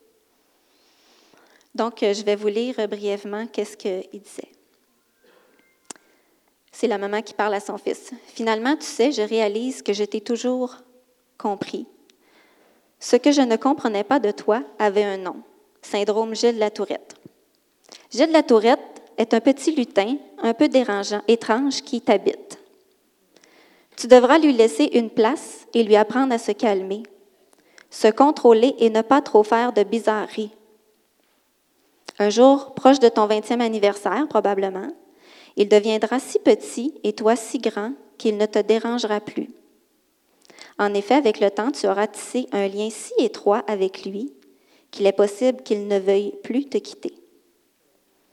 Mais tu le connaîtras si bien, tu le connaîtras si bien ce moment que tu sauras comment t'entendre parfaitement avec lui. Gilles de la Tourette, c'est un petit lutin qui ressemble à une étoile. Parfois, il brillera beaucoup par sa présence, et parfois tu ne le verras presque plus. Ton lutin étoile, parfois, aura peur. Tu lui diras qu'il n'est pas seul. Ton lutin étoile, tu sais, parfois sera agité. Tu le calmeras en trouvant ce qui lui convient. Faire de dos, écouter de la musique, te faire bercer, sucer ton pouce. Ton lutin étoile parfois fera des crises. Tu comprendras que tu n'es pas responsable de ces crises. Tu essaieras de ton mieux d'éviter qu'il aille trop loin. Quitteras-tu la pièce? Apprendras-tu à te concentrer, le contrôler? Ton lutin étoile parfois voudra que tu sois selon un certain ordre, que tu fasses les choses d'une certaine façon. Dis-lui de ne pas trop exagérer. Il faudra qu'il comprenne qu'il doit limiter son territoire. Surtout, n'oublie pas que si ton lutin étoile est trop dérangeant, nous trouverons ensemble une façon de t'aider à vivre avec lui. Je sais que tu, ne l'as pas choisi comme ami, mais maintenant qu'il a pris demeure, apprenons ensemble à vivre avec lui jusqu'à ce que tu sois assez grand pour qu'il te quitte ou qu'il ne te dérange presque plus. Donc, c'est ça, c'est même pas une maman chrétienne qui a écrit ça. Quand j'ai lu ça, ça m'a assez frappé, merci. Puis, euh, avant d'aller plus loin, ben, j'aimerais vous dire que j'ai, quand je me suis convertie à l'âge de 20 ans, euh, bon, j'ai commencé à fréquenter une église. Puis le but ici, c'est pas de, parler de, d'autres églises ou de d'autres dénominations, mais euh, moi, quand j'ai commencé ma vie chrétienne, bon, il y avait Dieu, il y avait Jésus, il y avait la parole de Dieu, mais le Saint-Esprit, on n'en parlait pas. Pas vraiment. Fait la vie de l'esprit, j'ai pas connu ça au début. Puis l'ennemi non plus. L'ennemi, euh, l'ennemi peut pas toucher le chrétien. OK? L'ennemi, euh, a été vaincu et puis euh, ben, il n'est pas dans notre vie. Donc, c'est un peu la, la, conception que j'avais, euh, c'est comme ça que j'ai appris euh, à mes débuts. Donc, euh, après tout ça, après cette rencontre-là, avoir lu ça, j'étais assez euh, euh, ébranlée, merci. Mais ça n'apportait pas plus de solutions. C'est comme, ben, OK, il est là, puis on va vivre avec. Fait qu'à un moment donné, après euh, toutes ces choses-là, les, thérapies continuent. euh, Il n'y a rien qui change dans notre quotidien. À un moment donné, ben, les médecins nous suggèrent fortement, puis on se résigne à leur donner de la médication parce que c'est la seule solution qu'on a. Puis, euh, c'est sûr que comme parent, c'est pas drôle quand tu es rendu à, être obligé de médicamenter tes enfants. Je connais pas un parent qui médicamente ses enfants parce qu'il a le goût puis parce que c'est le fun. Fait que je juge pas les parents qui, qui le font. Je pense que c'est un geste de désespoir quand on est rendu là. Mais malheureusement, la médication n'a pas fait parce qu'il y avait tellement d'effets secondaires. C'était incroyable. euh, Perte d'appétit, perte de sommeil, euh, augmentation de l'agressivité, augmentation tics. euh. mais on me disait de persévérer.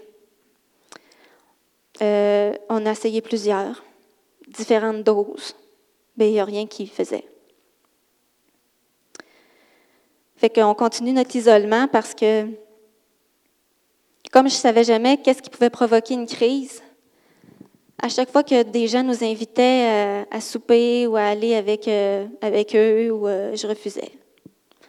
Parce que je me disais, ben, qu'est-ce qu'ils vont penser de nous quand on est des mauvais parents? Et puis, ça ne me tentait pas de gérer ça. Ça me demandait trop d'énergie parce que j'en avais même pas dans le quotidien. De dire, ben, si on va ailleurs, puis il faut que je planifie s'il fait une crise, comment je vais réagir, où je vais l'amener, comment je vais lui parler.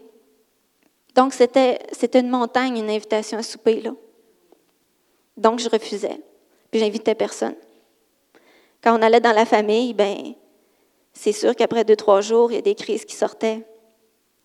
Puis, euh, par ignorance, ben, c'est sûr que tu as des commentaires, tu as des jugements, tu as des regards. Ah, ben, tu sais, ton enfant, il, il gâtait un peu. Fait que c'est un peu ce qu'on entendait. Ça me faisait mal parce que je savais que c'était pas ça le problème. Dans le fond de moi, j'aurais bien aimé les gâter puis avoir vraiment une vie avec eux puis en profiter, mais j'avais même pas cette occasion-là de les gâter. Fait que Suzanne, si tu veux, tu peux montrer l'autre photo. Ça, c'est moi. euh, J'allais pas bien. Il y a une différence avec la photo de mon mariage. Euh, c'est ça, je commençais à m'enfoncer. Je vivais. euh, J'ai décidé de la mettre, pas parce que je la trouve belle, mais c'est parce que une image vaut mille mots souvent. Puis euh, j'étais accablée de fatigue, de culpabilité. La honte a commencé à m'envahir. Euh, L'isolement encore plus. C'est dans cette période-là que j'ai écrit une lettre à Dieu. Des fois, ça m'arrivait de m'asseoir puis d'écrire. Parce que c'était comme ma, façon de. C'était comme la, soupape qui voulait sauter. Puis à un moment donné, je ne savais plus comment il fallait que ça sorte. Fait que je décidais de m'asseoir puis je vais écrire.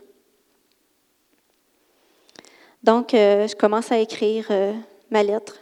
Puis je n'étais pas sûre au début, mais le Seigneur m'a vraiment dit de la lire pour que vous compreniez l'état dans lequel j'étais. Donc, je commence, c'est en 2008. Seigneur mon Dieu, je veux que vous compreniez aussi que le contexte dans lequel je l'ai écrit, euh, je pensais que Dieu était la source de tous mes malheurs, OK? Parce que si on entend Dieu permet, puis l'ennemi n'était pas là. L'ennemi n'est pas dans le décor, OK? C'est la compréhension que j'avais.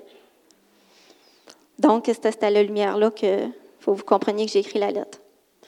Seigneur mon Dieu, j'éprouve le besoin de t'écrire pour répandre mon cœur blessé et triste devant toi. J'éprouve de la colère, de la tristesse, et je t'en ai voulu et je t'en veux peut-être encore d'avoir permis tant de souffrances dans ma vie. Pourquoi as-tu permis la maladie de mon mari? Ça, c'est un autre sujet, mais ça se rajoutait. Pourquoi avoir subi une césarienne d'urgence qui s'est terminée par une infection, une hospitalisation, qui m'ont privé de mon bébé qui venait de naître? Où étais-tu? Pourquoi personne n'est venu me voir, prendre soin de moi? Je me suis sentie si seule, en colère après toi, tellement isolée, incomprise, rejetée, pas aimée de, toi, que tu me voulais du mal. Parfois, j'ai tendance à penser que tu veux me blesser encore avec les problèmes d'Isaac et de Loïc. Toutes ces choses sont tellement contraires à moi et trop grandes pour moi. Ça m'a tellement blessée et fait souffrir de ne pas avoir pu m'occuper de ma petite famille.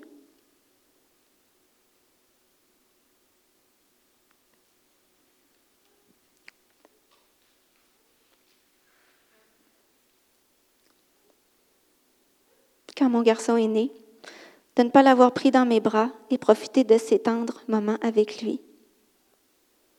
J'ai l'impression d'avoir été volée de mes bébés, de mon bonheur. Je me sens tellement incompétente face à tout ça. Étais-je si mauvaise pour avoir des enfants? Étais-je indigne? Où voulais-tu en venir avec moi et où veux-tu en venir? Seigneur, je te demande pardon pour toute ma colère, ma tristesse. Prends ma colère, viens guérir mon cœur. Viens prendre ma souffrance, mes incompréhensions, ma douleur. Viens m'entourer de tes bras. Je sais dans le fond de mon cœur que tu es un Dieu bon et que tu vois présentement ce que je ne vois pas ou pas en mesure de voir encore. Mais viens me consoler, me guérir, viens me donner de l'espoir pour moi et pour ma famille. J'ai besoin que tu m'entoures de tes bras d'amour. J'ai besoin de savoir que toutes ces souffrances ne sont pas vaines, ni erreurs de ta part. J'ai besoin de sentir ton amour et que j'ai de la valeur pour toi, que ma vie n'est pas une erreur. Donc, c'est, c'est l'état dans lequel j'étais, que je me suis retrouvée après, on parle d'années, là, d'années. Euh, j'étais au bout du rouleau, puis je me sentais coupable pour tout, parce que c'était pas comme juste un enfant, c'était les deux. Puis même si les gens te disent, ben c'est pas de ta faute, ben d'un autre côté, mais qu'est-ce que tu as mangé durant ta grossesse? Est-ce que tu as eu un choc nerveux durant ta grossesse? Est-ce que, donc tu es toujours en questionnement, tu es toujours euh, en remise en question. Puis à un moment donné, euh, quelques années après, ben, un an ou deux ans après cette lettre-là, euh, j'ai commencé à perdre le contrôle de, de moi-même un peu. J'étais tellement habituée de voir à tout puis que, tu sais, de voir aux enfants, contrôler, tu sais, gérer, puis c'était tout dans la maison, il fallait que je pense à tout, les enfants, les thérapies, que euh, c'est ça, j'ai commencé que moi-même a pu être capable de me contrôler. Et j'ai commencé à faire des crises de panique. Ça, j'avais jamais fait ça de ma vie. Mais pour vous dire à quel point j'étais capable de me contrôler, euh, j'étais capable de mettre les enfants au lit avant que ça commence. Je la sentais monter. Là. Puis j'étais tellement habituée que c'est les enfants qui passent en premier, puis il faut que je sois une mère, puis c'est ça mon but, puis c'est là que je m'en vais, que j'étais arrivée à être capable de pas trop la faire monter. Je m'organisais pour qu'il soit bien, puis je me dépêchais de sortir de la chambre. Puis là, je tremblais comme ça pendant 30 minutes en pleurant, puis c'est mon mari qui me berçait comme un bébé, puis je disais, je vais mourir, je vais mourir, je vais mourir. Excusez-moi.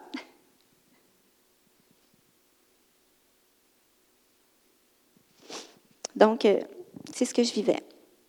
Il euh, n'y a pas beaucoup de gens qui savent ça. Je pense que personne ne sait ça. Je ne l'avais même pas partagé à ma famille.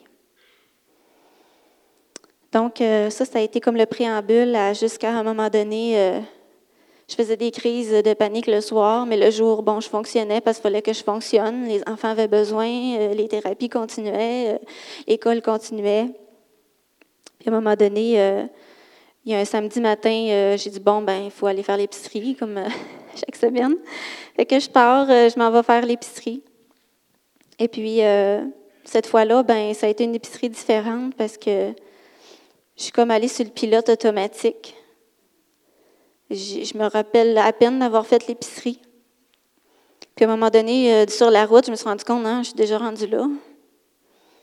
Puis là, je suis arrivée dans ma cour, j'ai pris les sacs, mais j'ai jamais été capable de, rentrer dans la maison. Je suis restée sur le perron dehors. Puis je me suis effondrée.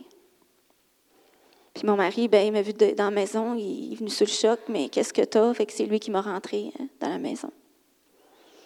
Donc, euh, on m'a diagnostiqué dépression, burn-out. euh, puis c'est spécial parce que c'est la, même année que, pour vous dire com- comment que j'ai réussi à me contrôler, c'est que c'est la même année que mon dernier est rentré à l'école. C'est comme si j'ai attendu là, que, qu'il soit rentré à l'école, là, je pouvais m'effondrer. Donc, il rentre à l'école, puis le mois d'octobre, moi, je tombe. J'en ai eu pour six mois, à pas être capable de faire à manger, pas être capable de prendre une décision, euh, même pas capable de faire une liste d'épicerie. J'avais pas de concentration. Donc, c'est mon mari qui a pris la relève pendant six mois.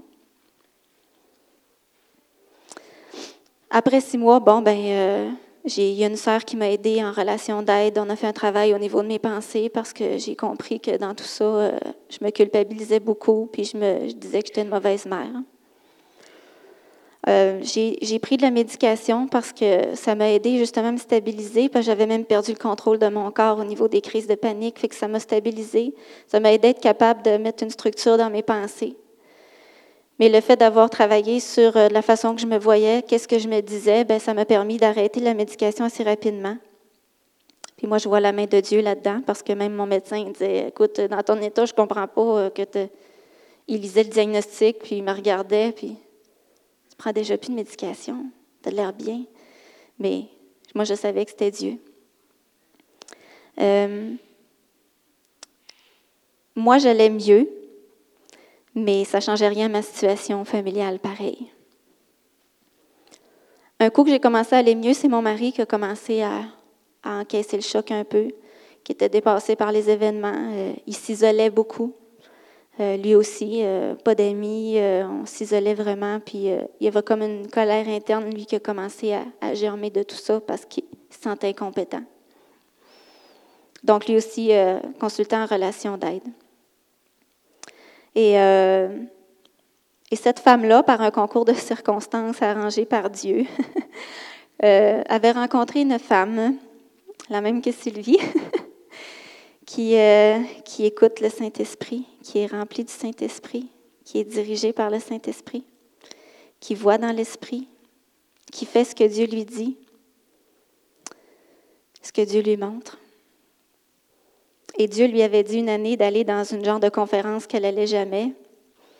Puis elle a obéi, est allée. Puis c'est comme ça qu'elle a rencontré cette femme-là qui nous suivait en relation d'aide. Fait que c'est pour dire que comment les, les rendez-vous divins sont tous planifiés.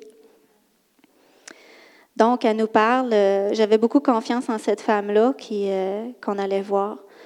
Puis un jour, elle me dit, euh, elle nous dit, elle dit à mon mari, écoute, euh, elle, connaît nos croyances, ben, elle connaît nos croyances assez qu'on n'a comme aucune connaissance au niveau de- des ennemis, de l'ennemi, du monde spirituel.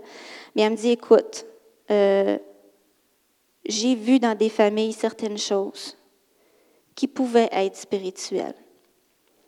Si vous n'êtes pas à l'aise, c'est correct, euh, je vais, euh, on, on continue. Mais si vous êtes à l'aise, je pourrais euh, prendre rendez-vous avec, puis elle pourrait aller chez, on pourrait aller chez, chez vous, elle et cette femme-là.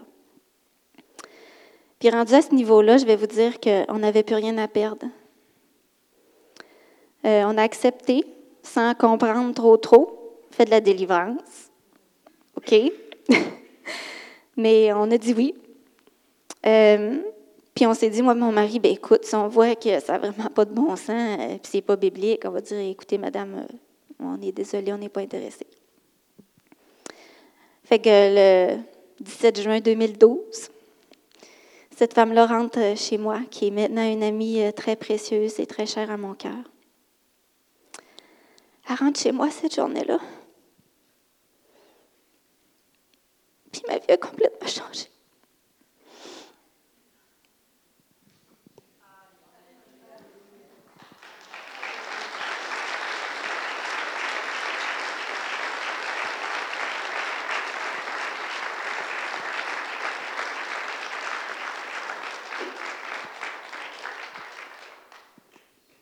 Il n'y a personne qui pouvait savoir qu'est-ce que je vivais. Elle ne savait pas non plus ce que je vivais. Fait qu'elle est rentrée dans la maison. Puis moi, ben, Tu es dans ma tête, elle vient pour mon mari.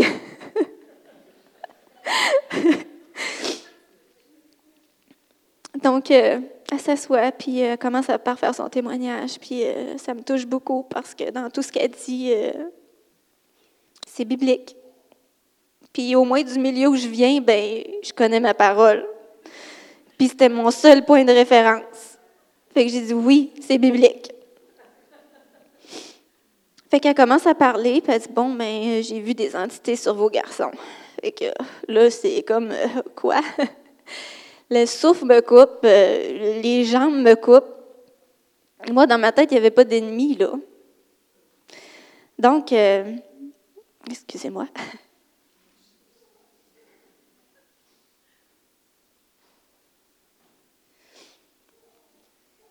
Ah, j'ai dit quoi? Elle a dit oui, tu vas avoir besoin de Kleenex.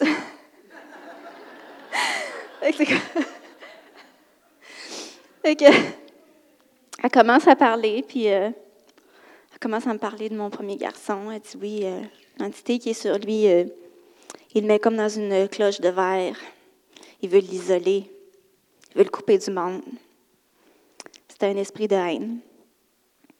L'autre, c'est un esprit violent, puis il veut l'amener à un niveau supérieur de violence, même au meurtre. Mais moi, quand elle me dit ça, je le savais que c'était de Dieu parce que je ne l'avais jamais dit à personne. Même avant qu'elle prie, euh, vous savez, on, peut entendre la voix du Saint-Esprit, on peut entendre l'ennemi aussi nous parler. L'ennemi lui a dit, euh, les autres, je les ai eus partiellement. Lui, je vais l'avoir complètement. Donc, il y avait un esprit de destruction, de haine et de meurtre sur sa vie. Et euh, j'ai pas tout compris de cette rencontre-là, je vais bien vous avouer, parce que. Puis il y avait peut-être d'autres esprits, mais tout ce que je comprenais, c'est qu'on était en train de me dire que j'avais de l'espoir, que mes enfants, il y avait de l'espoir, qu'il y avait un avenir. C'est tout ce que j'ai retenu. C'était le message que je recevais. Et elle m'expliquait que ça descendait de génération à génération. C'était des liens générationnels. Là, hein, comment ça? Bon. Les enfants n'avaient rien fait, mais l'ennemi avait un droit légal sur eux. Euh, je fais une petite parenthèse. Je sais que Pasteur David va l'adresser tantôt, mais je vais quand même juste euh, euh, on dit que, bon, c'est sûr qu'on ne porte pas la culpabilité pour les péchés de nos pères des autres générations, mais on en vit les conséquences. Et ça, c'est un principe biblique.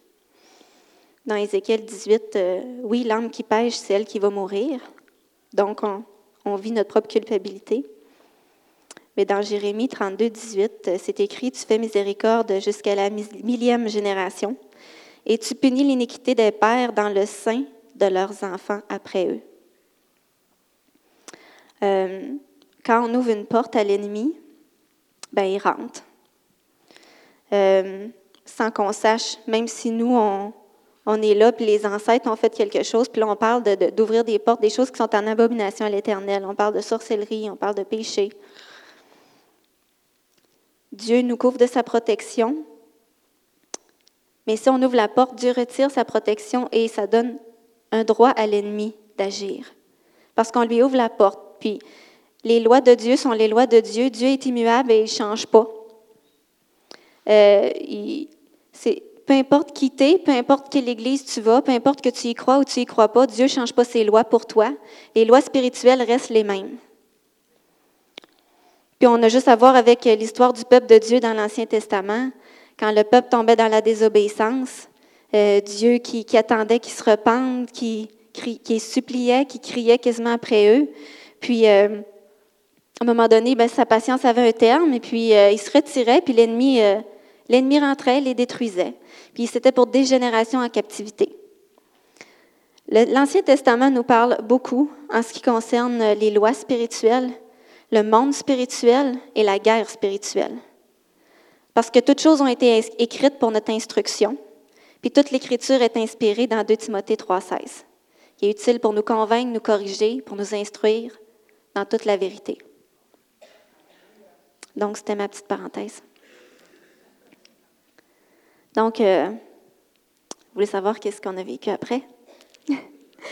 Euh, je me rappelle quand euh, elle est partie, elle me dit euh, Vis tes rêves. Puis c'est drôle parce que ça, je ne savais pas c'était quoi mes rêves. Si j'en avais, il était tellement enfoui loin que ça m'a marqué ces paroles-là. Euh, Qu'est-ce qu'on a vécu? Bien, écoutez, là, elle est partie. Et puis là, on s'est regardé comme, euh, tu sais, la mâchoire décrochée. tu ne te souviens pas de ce que tu as vécu? Euh, mais ce que j'ai pu voir chez mes enfants, ça a été extraordinaire. Tout ce que les médecins et l'homme ont essayé de faire, ça n'a rien à voir avec ce que, Dieu a fait cette journée-là.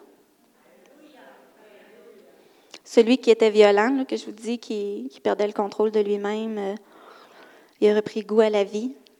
J'ai plus jamais entendu de pensée suicidaire. J'ai plus jamais entendu d'angoisse. Il n'a plus jamais fait de crise, de colère. Plus jamais.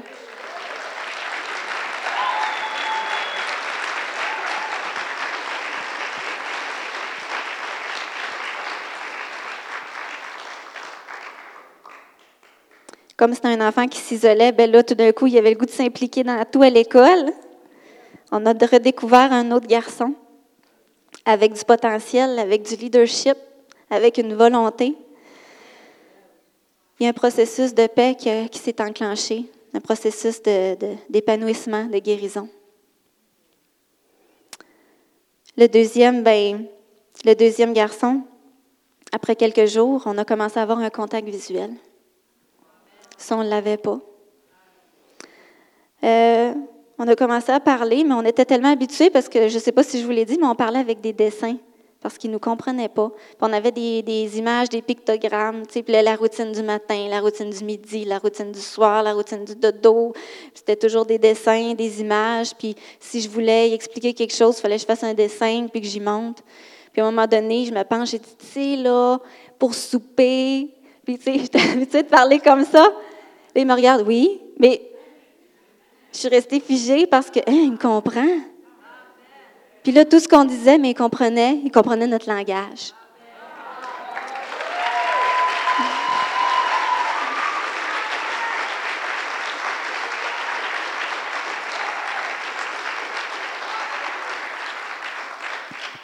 Donc, plus de dessin, j'étais bien contente. Après même quelques semaines, il a commencé à faire des phrases. Son euh, vocabulaire a vraiment euh, augmenté. Euh, commencé à avoir des conversations avec, il a commencé à avoir des intérêts parce qu'il n'y avait pas vraiment d'intérêt, mais là, on voit qu'il s'intéresse à plein de choses. C'est un petit garçon passionné des animaux, de la science, des dinosaures. Donc, euh, c'est, ça a été extraordinaire de voir qu'est-ce que Dieu a fait, mais ce qu'il continue de faire encore parce que c'est pas fini. Fait qu'aujourd'hui, euh, non, avant, quelque temps après cette rencontre-là, j'étais dans ma chambre, puis euh, je pliais des vêtements, parce qu'il fallait bien que je fasse du lavage. que je pliais des vêtements, puis j'étais dans ma chambre, puis à un moment donné, euh, j'entends la petite voix de Dieu me dire... euh, j'avais un coffre sur mon bureau, comme un coffre fourre-tout, là, tu sais, tu mets des papiers qui traînent, des cartes. Fait qu'il me dit, rouvre ton coffre. J'ai dit, mais pourquoi je plie mes vêtements, là? Ça peut attendre. Non, ouvre ton coffre. Fait que là, je laisse mes choses. Je vais voir, j'ouvre mon coffre. Je commence à regarder, bon, des cartes, des si, tu sais, je comprenais pas le... Je voyais pas encore c'était quoi. Puis à un moment donné, je tombe sur un livret de carnet de prière de 2008. J'ouvre mon, mon petit carnet. Et puis, je vois ma lettre. Et puis, Dieu me dit, euh, j'ai entendu ton cri.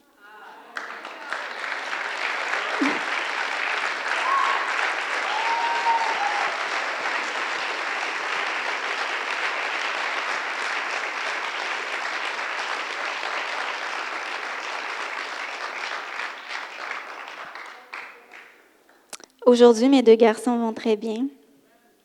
Les deux ne prennent plus de médication. Ils s'épanouissent, ils se développent. Ils vont à l'école normale.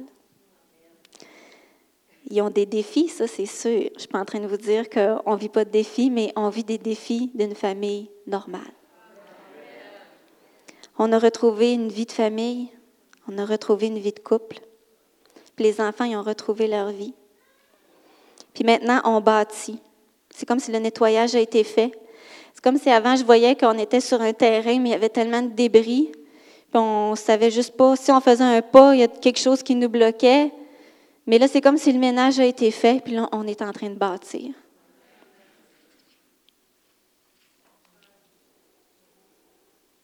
Euh, je voudrais dire quelques mots sur l'autisme. Euh, le Seigneur a changé mon regard sur ce mot-là. C'est un gros mot, tu sais, quand on l'entend. Je sais qu'un de mes garçons, mon Dieu, Dieu l'a créé différemment. Il a vraiment une intelligence spéciale. Et je sais qu'il va faire quelque chose de spécial avec lui. Il a une capacité d'apprentissage extraordinaire. Il est super attachant. La différence entre avant, c'est que, tu on envoie des autistes qui sont dans des centres, qui ne peuvent pas parler, qui sont agressifs, qui sont violents. Mais moi, ce n'est pas du tout ça. Il s'épanouit, il commence à créer des relations. Euh, il s'intéresse aux choses, il veut faire des études, il veut servir Dieu. Il est sensible aux choses de Dieu. Et, mes deux enfants ont des appels sur leur vie. Donc, euh, si on voyait ces, gens-là différemment de la façon que Dieu les voit, parce qu'on est tous différents, puis euh, je sais que, que cet enfant-là va, va me surprendre comme Dieu me surprend. C'est ce que j'avais à dire là-dessus. Euh, je vais parler aussi du TDAH, puis peut-être que je ne me ferai pas beaucoup d'amis ce matin. Mais, euh, tu sais, aujourd'hui, tout se diagnostique. Hein? Tous les petits problèmes portent un nom. On, pose tout de suite un diagnostic, puis euh, médicament tout de suite. Euh, ce qui est intéressant, c'est que présentement, dans la communauté scientifique et médicale, on commence à questionner.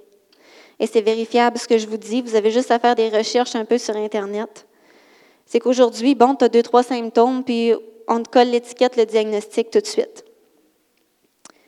Puis aujourd'hui, ça n'explique pas parce qu'on a tellement de technologie avancée, des outils perfectionnés pour faire des examens. On n'arrête pas de nous parler que c'est une maladie neurologique, mais il n'y a rien pour asseoir ce diagnostic-là. Il n'y a aucun test physique pour asseoir le diagnostic. Quand c'est neurologique, biologique, normalement, on devrait voir une marque au cerveau à l'aide d'un scan, une prise de sang, quelque chose, mais il n'y a aucun test qui existe biologique pour prouver que le TDAH est neurologique. C'est pareil avec l'autisme, c'est pareil avec le syndrome Gilles de la Tourette. Donc, c'était juste pour que, comme chrétien, comme enfant de Dieu, on commence à se poser des questions sur le surdiagnostic, puis la surétiquette qu'on est en train de mettre sur les gens et sur les enfants. Parce que qu'est-ce qu'on veut dans le fond? C'est que Dieu nous donne, nous dise qui on est, ou qu'on laisse les médecins, les professeurs ou les autres nous dire qui on est.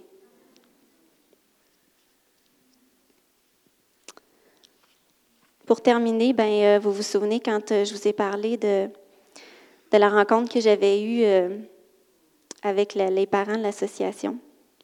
En préparant mon témoignage, je m'en rappelais plus, mais en préparant mon témoignage, Dieu m'a remémoré que cette rencontre-là a eu lieu dans cette bâtisse même. Puis il me dit, là où tu es sorti, pas d'espoir, c'est toi aujourd'hui qui rentre puis qui donne l'espoir aux gens. Il y en a de l'espoir. Dieu, c'est le Dieu des sans-espoir. C'est le Dieu des ceux qui sont désespérés. Il y a de l'espoir avec Dieu. Il n'y a pas de situation trop grande pour lui. Il n'y a pas de situation impossible avec lui. Il n'y a pas de diagnostic fixe avec lui. Donc, euh, laissons Dieu nous donner de l'espoir ce matin. Parce que s'il l'a fait avec moi, s'il l'a fait avec ma famille, s'il l'a fait avec mes enfants, il est capable de le faire avec n'importe qui.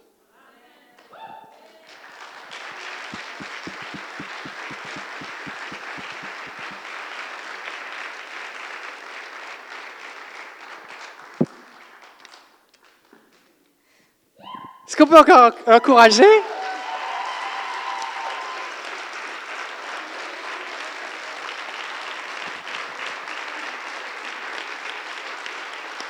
Alléluia. Est-ce qu'on peut donner gloire à Dieu?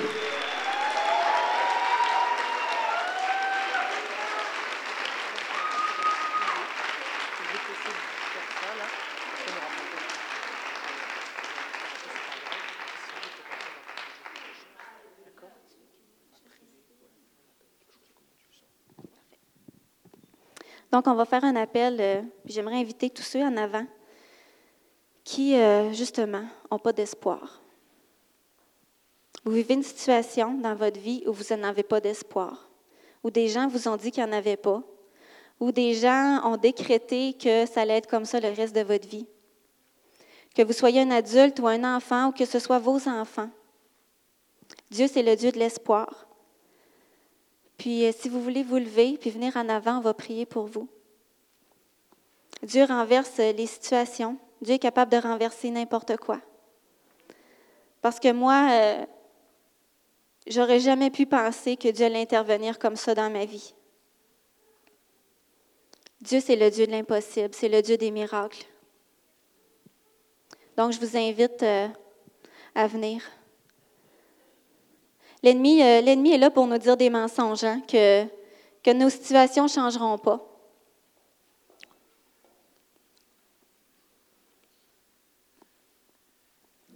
Mais Dieu est là pour briser ces mensonges-là.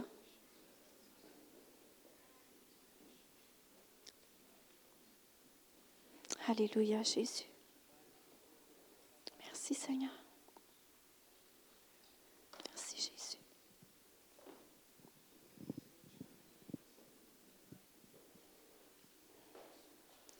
Ce témoignage-là, il n'est pas un, hasard ici ce matin. Ce n'est pas un accident non plus. C'est parce qu'il y a des gens ici qui n'ont pas d'espoir. Il y a des gens qui veulent que leur situation change, mais que humainement, tout ce qu'ils ont fait humainement, il n'y a rien qui a changé. Il y a des fois des situations dans nos vies où euh, on essaye par tous nos efforts, mais il n'y a rien qui change. On crie, mais il n'y a rien qui se passe. Parce que ça prend l'intervention de Dieu.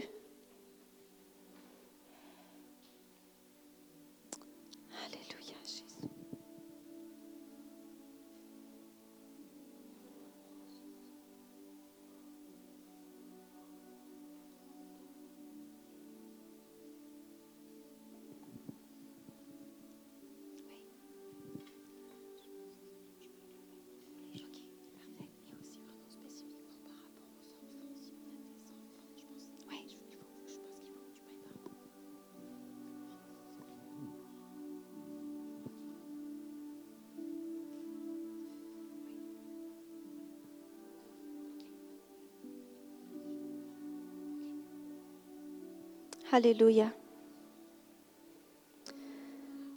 Seigneur Jésus, je t'amène tous ces gens qui se sont avancés. Seigneur, tu connais toutes les situations comme tu connaissais la mienne, Seigneur. J'avais pas besoin de t'écrire une lettre pour que tu saches ce que je vivais. Seigneur, tu connais toutes les situations ici, tu vois toutes les souffrances.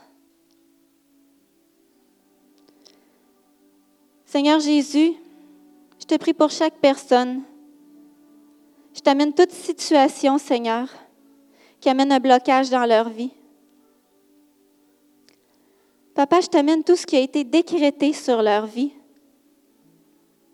Et Seigneur, je veux briser ces décrets-là. Je brise ces paroles-là qu'ils ont reçues sur leur vie. Que ce soit des étiquettes, que ce soit des paroles, ou des diagnostics qui nous figent dans une position que ça ne changera jamais. Seigneur, je brise ces choses-là aujourd'hui dans le nom de Jésus. Je t'amène toutes les conséquences que ces gens-là ont vécues avec ces étiquettes-là, avec ces blocages-là. Seigneur, viens guérir là où ça fait mal. Viens guérir l'incompréhension. Viens guérir les cris, viens guérir les peines. Viens guérir les angoisses. On brise les mensonges de l'ennemi aujourd'hui. On brise les mensonges que la société essaie de mettre sur nous. Qu'on a tous en quelque part un diagnostic, que les enfants sont tous atteints. C'est pas vrai, ça. Dieu nous a tous créés différents avec des capacités différentes. Et papa, je prie spécifiquement pour les enfants ce matin. Les enfants qui ont, sur lesquels on a apporté un diagnostic, qu'on a décrété quelque chose sur eux, qu'on a dit des paroles, Seigneur, qu'on a déjà planifié leur avenir. On les a déjà limités d'avance. On les a déjà catégorisés, ces enfants-là. On a déjà défini leur avenir. Mais aujourd'hui, ça prend fin. Parce que c'est ton plan qui va s'accomplir dans leur vie. C'est tes paroles qu'ils vont recevoir. C'est tes projets, c'est tes appels. Alléluia, Jésus. Merci, Seigneur. Merci, Seigneur, parce que tu es celui qui renverse toutes choses. Tu es celui qui renverse toutes choses, Seigneur. Tu donnes la vie où il n'y avait pas de vie. Tu viens donner l'espoir où il n'y en a pas. Tu viens délivrer là où les gens sont captifs. Alléluia, Jésus. Merci, Seigneur.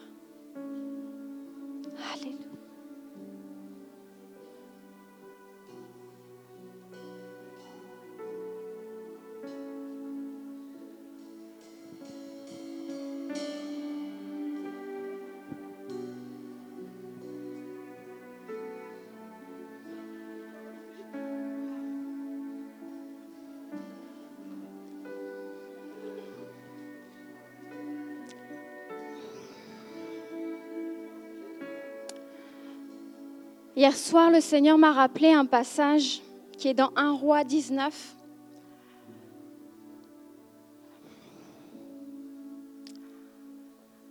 qui est le passage où, euh, euh, tout de suite, où le prophète Élie, euh, on a ce passage dans 1 roi 18 où le prophète Élie va, va confronter et tuer les 450 prophètes de Baal. Dieu est avec lui, l'onction descend, le feu de Dieu descend sur l'offrande d'Élie. Élie est un homme appelé, il est un homme puissant, rempli du Saint-Esprit, un prophète, un homme qu'on pourrait dire spirituel. Et juste après ça, juste après ça, juste après, au chapitre suivant, Jézabel apprend ce qui s'est passé. Jézabel, la reine, elle envoie un messager à Élie pour lui dire que les dieux me traitent dans toute leur rigueur si demain à cette heure je ne fais de ta vie ce que tu as fait de la vie de chacun d'eux. C'était les prophètes de Jézabel, c'était les faux prophètes de, Jézabi- de Jézabel, qui étaient certainement remplis de démons. Et Élie va les confronter. Élie va faire descendre le feu. Et le peuple va les égorger. Et tout d'un coup, au chapitre suivant, alors que euh, euh, Jézabel va déclarer la malédiction sur Élie, Élie va se retrouver dans un état de dépression, dans un état de désespoir qui va le, qui va le faire, qui va, il va, il va réclamer la mort, il va penser au suicide. Et je prends, je, je pense ce matin que Dieu veut faire quelque chose en rapport avec la dépression. Dieu veut agir au niveau des enfants, mais euh, euh, Stéphanie a aussi mentionné à quel point tout d'un coup il y, avait la dépression qui, a commencé à la cerner, plus, capable de fonctionner. Et des fois, pareil, les médecins posent un diagnostic de dépression, mais c'est d'origine spirituelle. Parce que les, démons qui étaient sur, euh, sur, euh, sur, sur les faux prophètes, euh, ils ont voulu prendre leur revanche sur Élie.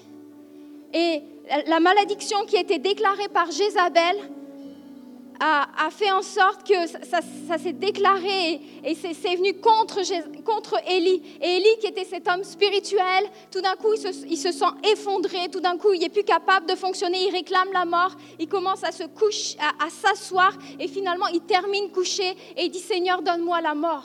Je veux la mort.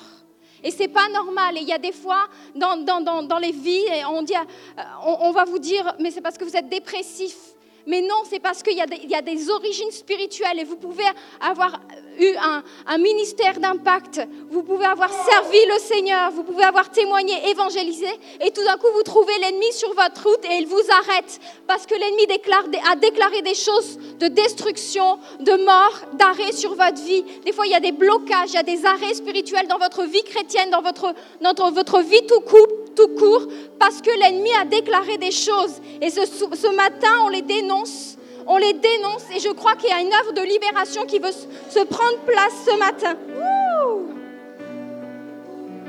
Il y a des esprits d'affliction, il y a des esprits de dépression qui sont envoyés par l'ennemi. Il y a des démons qui sont là pour nous attaquer. On est dans une guerre et on prend des coups. Mais ce matin, Dieu veut faire une œuvre de libération. Il y a un ange de l'Éternel qui est venu toucher deux fois Élie. Et après, il lui a donné de la nourriture. Et ce matin, Jésus veut te toucher, le Saint-Esprit veut te toucher et briser tes chaînes, briser ce qui te rend captif, briser la dépression. On chasse l'esprit de dépression ce matin. On, on chasse les blocages. Jésus veut te libérer et te donner à manger pour que tu sois capable de reprendre la route.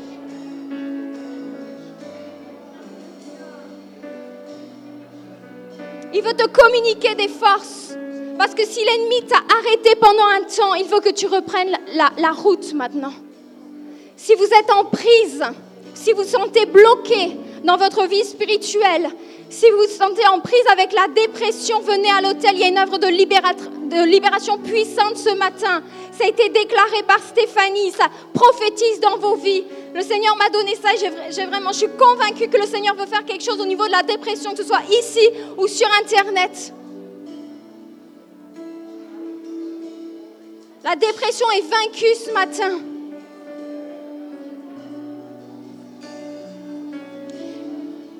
Et il n'y a pas à être gêné, il n'y a pas à avoir de honte. Parce que des fois, on vous a dit, vous êtes dépressif, prends tes, prends tes pilules, tout ça. Mais c'est l'ennemi qui vous a attaqué, qui s'est dissimulé derrière ça.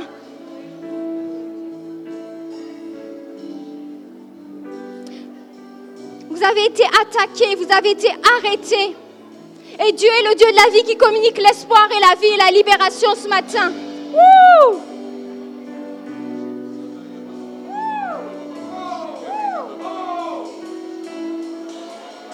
Alors venez simplement et on va prier pour vous. Soyez pas gênés. La victoire, elle est là pour vous ce matin. Sortez de vos chaises si vous avez besoin.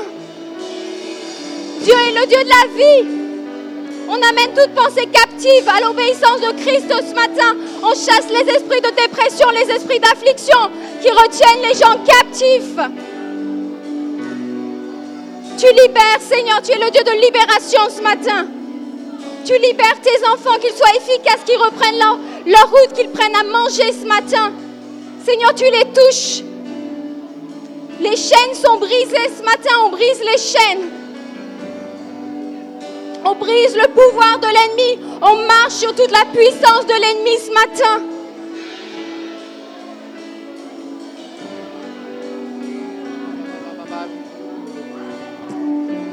Alléluia. Yamilette va chanter ce chant qui dit Tu nous donnes l'espoir. Juste quelques indications pour le temps de l'appel. On a une équipe qui est là pour prier. Fait que si vous êtes venu comme participant, faites juste recevoir. On sait que certainement vous avez des capacités pour prier, mais on veut juste prier avec notre équipe. On veut que chacun soit en sécurité. Peut-être que vous allez commencer à vivre des choses. Laissez le Saint-Esprit venir sur vous. Accueillez sa présence. Il va venir, il va commencer à faire une œuvre. D'accord?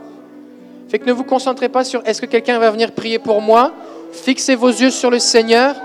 Yamilette va chanter sur vous, ça va prophétiser, ça va déclarer la vie, l'espoir et la liberté. Alléluia. Si vous êtes à votre place, commencez à élever le nom du Seigneur.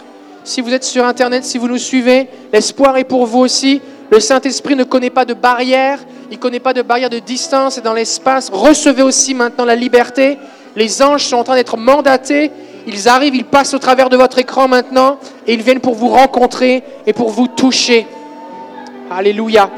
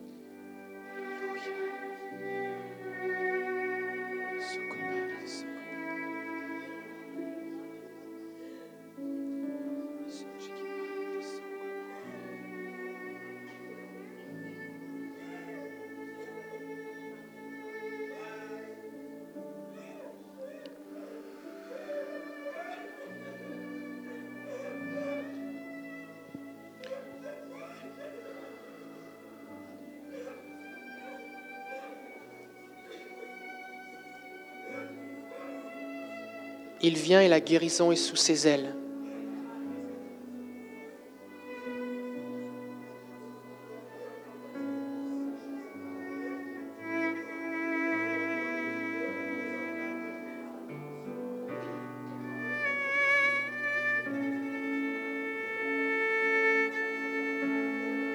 Il vient et il te couvre de ses ailes maintenant.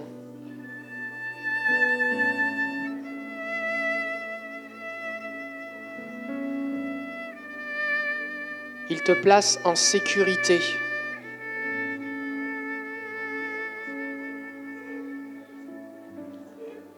Il est pour toi une citadelle, un rempart. Et il dit à l'ennemi, tu n'iras pas plus loin.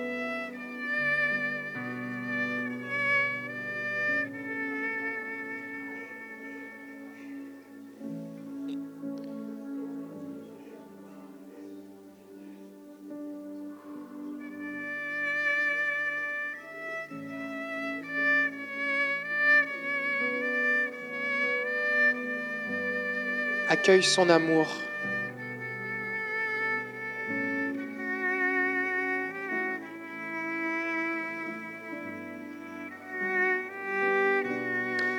Le Seigneur a compassion de toi. Ce n'est pas lui qui a voulu toutes ces souffrances.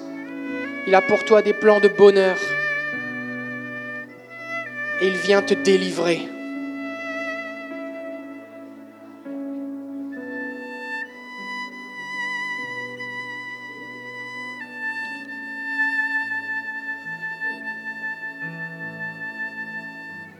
N'aie pas peur de Jésus. Il ne vient pas pour te faire souffrir. Il vient pour te guérir et te libérer.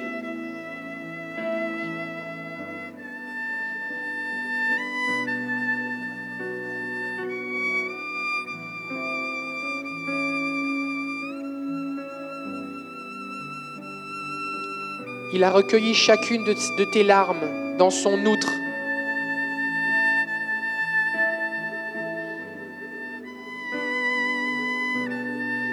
Et il va exercer maintenant ses jugements pour que l'ennemi exerce réparation au nom de Jésus. Au nom de Jésus. Au nom de Jésus.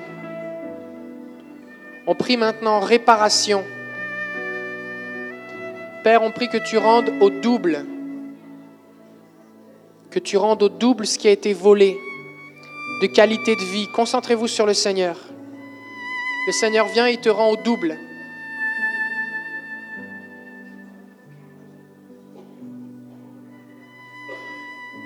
Et il te rend tout ce qui t'a été volé. Le Seigneur restaure ton couple. Le Seigneur va t'aider et il va reconstruire ta vie. Il va reconstruire ta santé. Au nom de Jésus.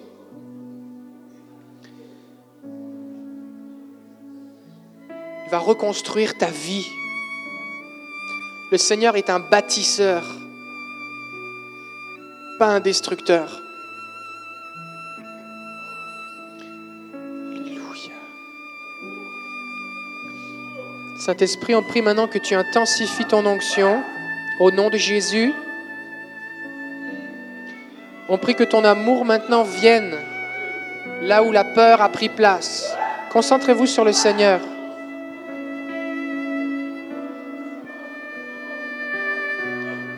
Au nom de Jésus, Seigneur, tu viens. Merci Jésus parce que tu libères. Merci Jésus parce que tu guéris. On appelle maintenant tes anges, Père. Comme Élie a été nourri avec un gâteau par un ange. Et alors qu'il demandait la mort, ce gâteau lui a permis de marcher 40 jours et 40 nuits. Tu l'as rencontré et tu lui as montré ta gloire et il a continué sa vie. Merci Seigneur parce que tu viens maintenant nourrir les cœurs, tu viens nourrir les esprits et tu viens donner des forces neuves. Des forces neuves.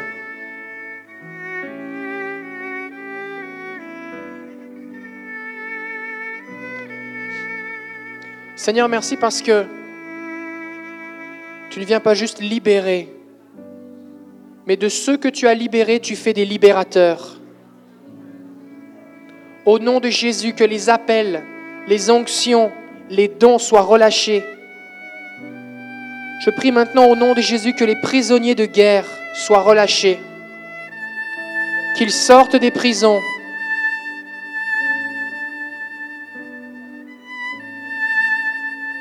que ton armée se lève, Seigneur.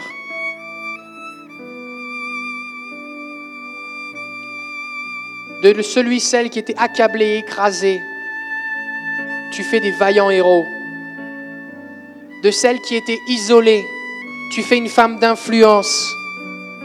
De celui que tu avais muselé, tu fais une bouche pour annoncer la bonne nouvelle. Des mains qui étaient attachées, tu déposes ton feu dans les mains pour guérir les malades. De ceux qui étaient isolés dans la solitude, tu fais des lumières qui vont briller dans les ténèbres.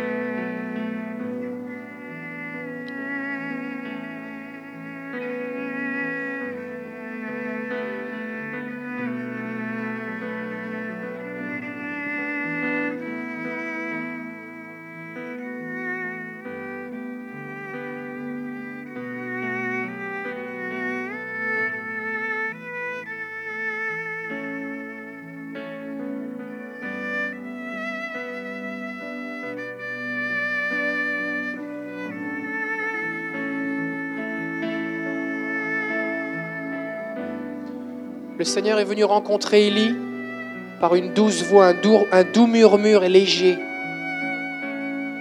Et dans la douceur de sa présence, il vient guérir ton cœur. Sa pluie fine et légère, la pluie de son amour, de sa présence pénètre tranquillement ton cœur et vient au plus profond de ton âme.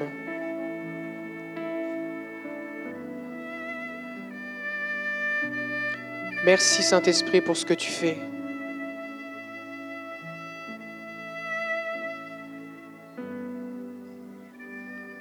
Merci Saint-Esprit.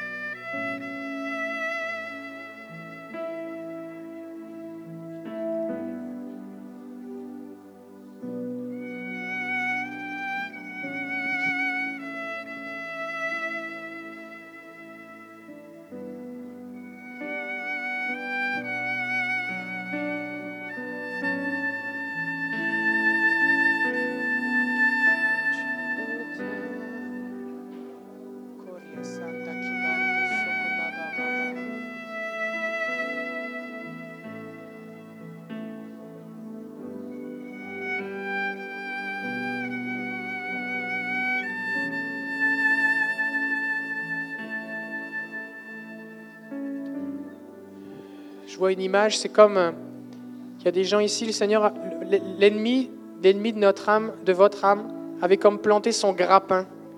C'est comme un, comme un grappin, comme un, un hameçon de pêche qui était rentré à l'intérieur de vous, qui, ça lui donnait une autorité sur votre vie. Et le Seigneur est en train de venir tranquillement. Il est en train de venir comme opérer pour enlever l'hameçon. Si un poisson, on tire sur, le, sur la corde, sur le fil de pêche, on peut lui arracher la bouche. Et le Seigneur est en train de venir tranquillement, tout doucement. Il est en train de venir enlever l'hameçon. Et l'ennemi est en train de perdre ses droits dans votre vie.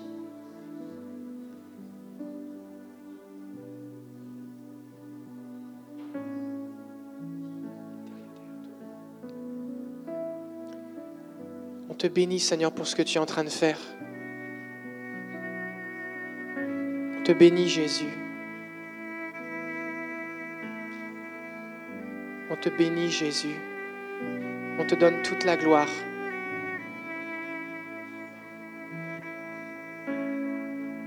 Merci, Seigneur, parce que c'est une journée où l'ennemi perd son pouvoir. On te bénit, Seigneur, pour ce que tu fais.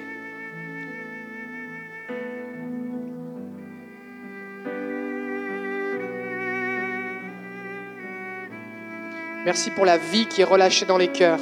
La vie. La vie. La vie. On déclare la vie.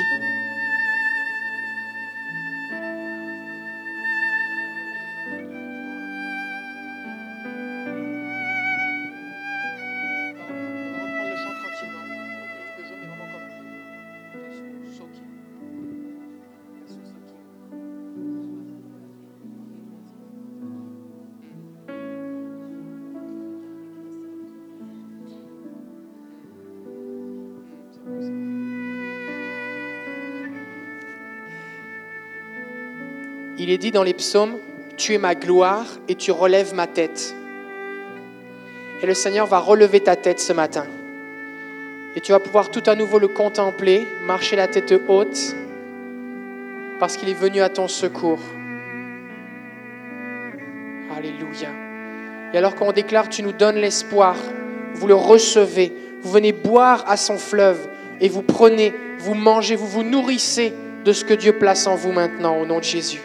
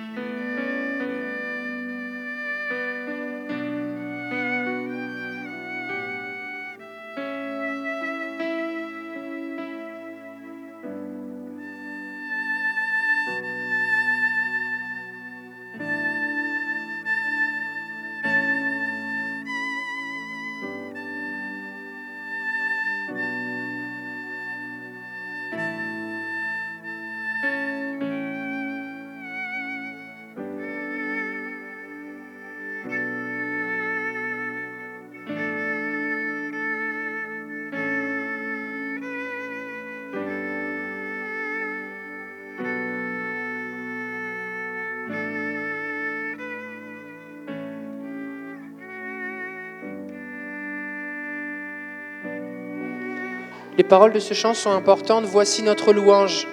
Il dit dans l'Apocalypse que le Seigneur recueille nos prières. Elles montent vers lui comme de l'encens. Elles sont recueillies dans des coupes d'or. Et une fois que les coupes sont pleines, Dieu déverse quelque chose. Et quelqu'un a une vision partagée que chaque, chaque personne présentait un pot d'encens brûlant et les anges venaient recevoir euh, l'encens qui montait, nos prières, nos louanges, et les déposer à l'autel de Dieu. Et ensuite de ça, il venait déverser une huile de guérison, de liberté sur chaque personne. Et, et le Seigneur vient et, et, des fois on pense qu'il faut que ce soit euh, comme un grand tremblement de terre. Mais l'histoire de Élie, ça nous dit que tu as dit, je vais faire passer ma gloire sur toi. Et il y a un tremblement de terre qui a fendu les rochers. Et le texte dit, mais le Seigneur n'était pas dans le tremblement de terre. Ensuite de ça, il y a un feu qui est venu. Mais le Seigneur n'était pas dans le feu. Ensuite de ça, il y a eu comme un vent puissant mais il n'était pas dans le vent. Et ensuite de ça, il y a eu un murmure doux et léger. Et le Seigneur est venu parler avec Élie.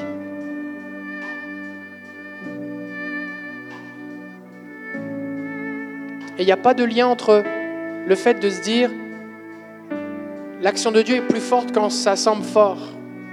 Le Seigneur vient parce qu'il est Dieu, il vient tranquillement, il communique sa paix. Il communique des choses dans nos cœurs la liberté avec douceur et amour. La Bible nous parle dans l'Épître aux Corinthiens de la tendresse de Christ, de sa douceur. Et le Saint-Esprit vient aussi avec douceur. Alléluia. On lui donne toute la gloire.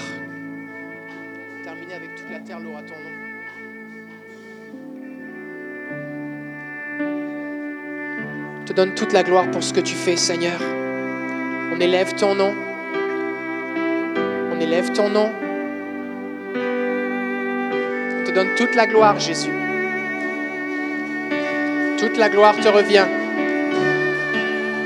Tu es digne de louange. Nous t'élevons, Seigneur. Que l'encens monte vers toi. Que ton huile descende et coule que les coupes débordent au nom de Jésus.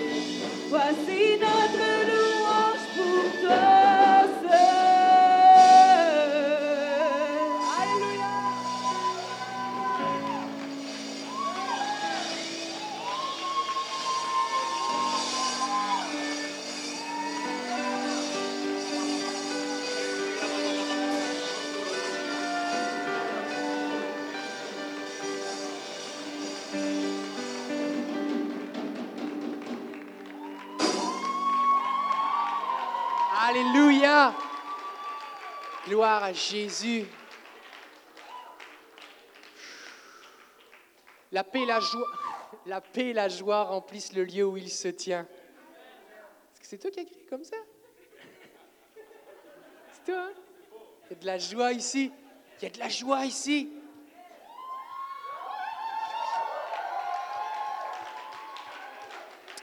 La Bible dit dans les psaumes, il est dit que le Seigneur monte au son des acclamations ou des cris de joie et de la trompette. Littéralement, le Seigneur, c'est comme une haie d'honneur qu'on lui fait, et alors qu'on commence à pousser des cris de joie, il avance, et il s'approche, et il s'approche, et il s'approche. Et la Bible dit que le feu, qu'il y a un feu qui va devant lui et qui consume tous ses adversaires. Que comme la cire fond au feu, ainsi le méchant fond devant Dieu. Amen. Gloire à Jésus. Vous pouvez vous asseoir? On va faire une pause parce qu'il faut qu'on mange. J'aimerais remercier le docteur Ndong de nous avoir conduits dans la louange aujourd'hui, avec toute son équipe. Je dis docteur parce que lors de la première session, euh, on était un samedi, et Christophe soutenait sa thèse de doctorat le mardi. Et malgré l'énormité que ça peut être de, de préparation, de travail pendant des années, il est quand même venu pour nous conduire dans la louange.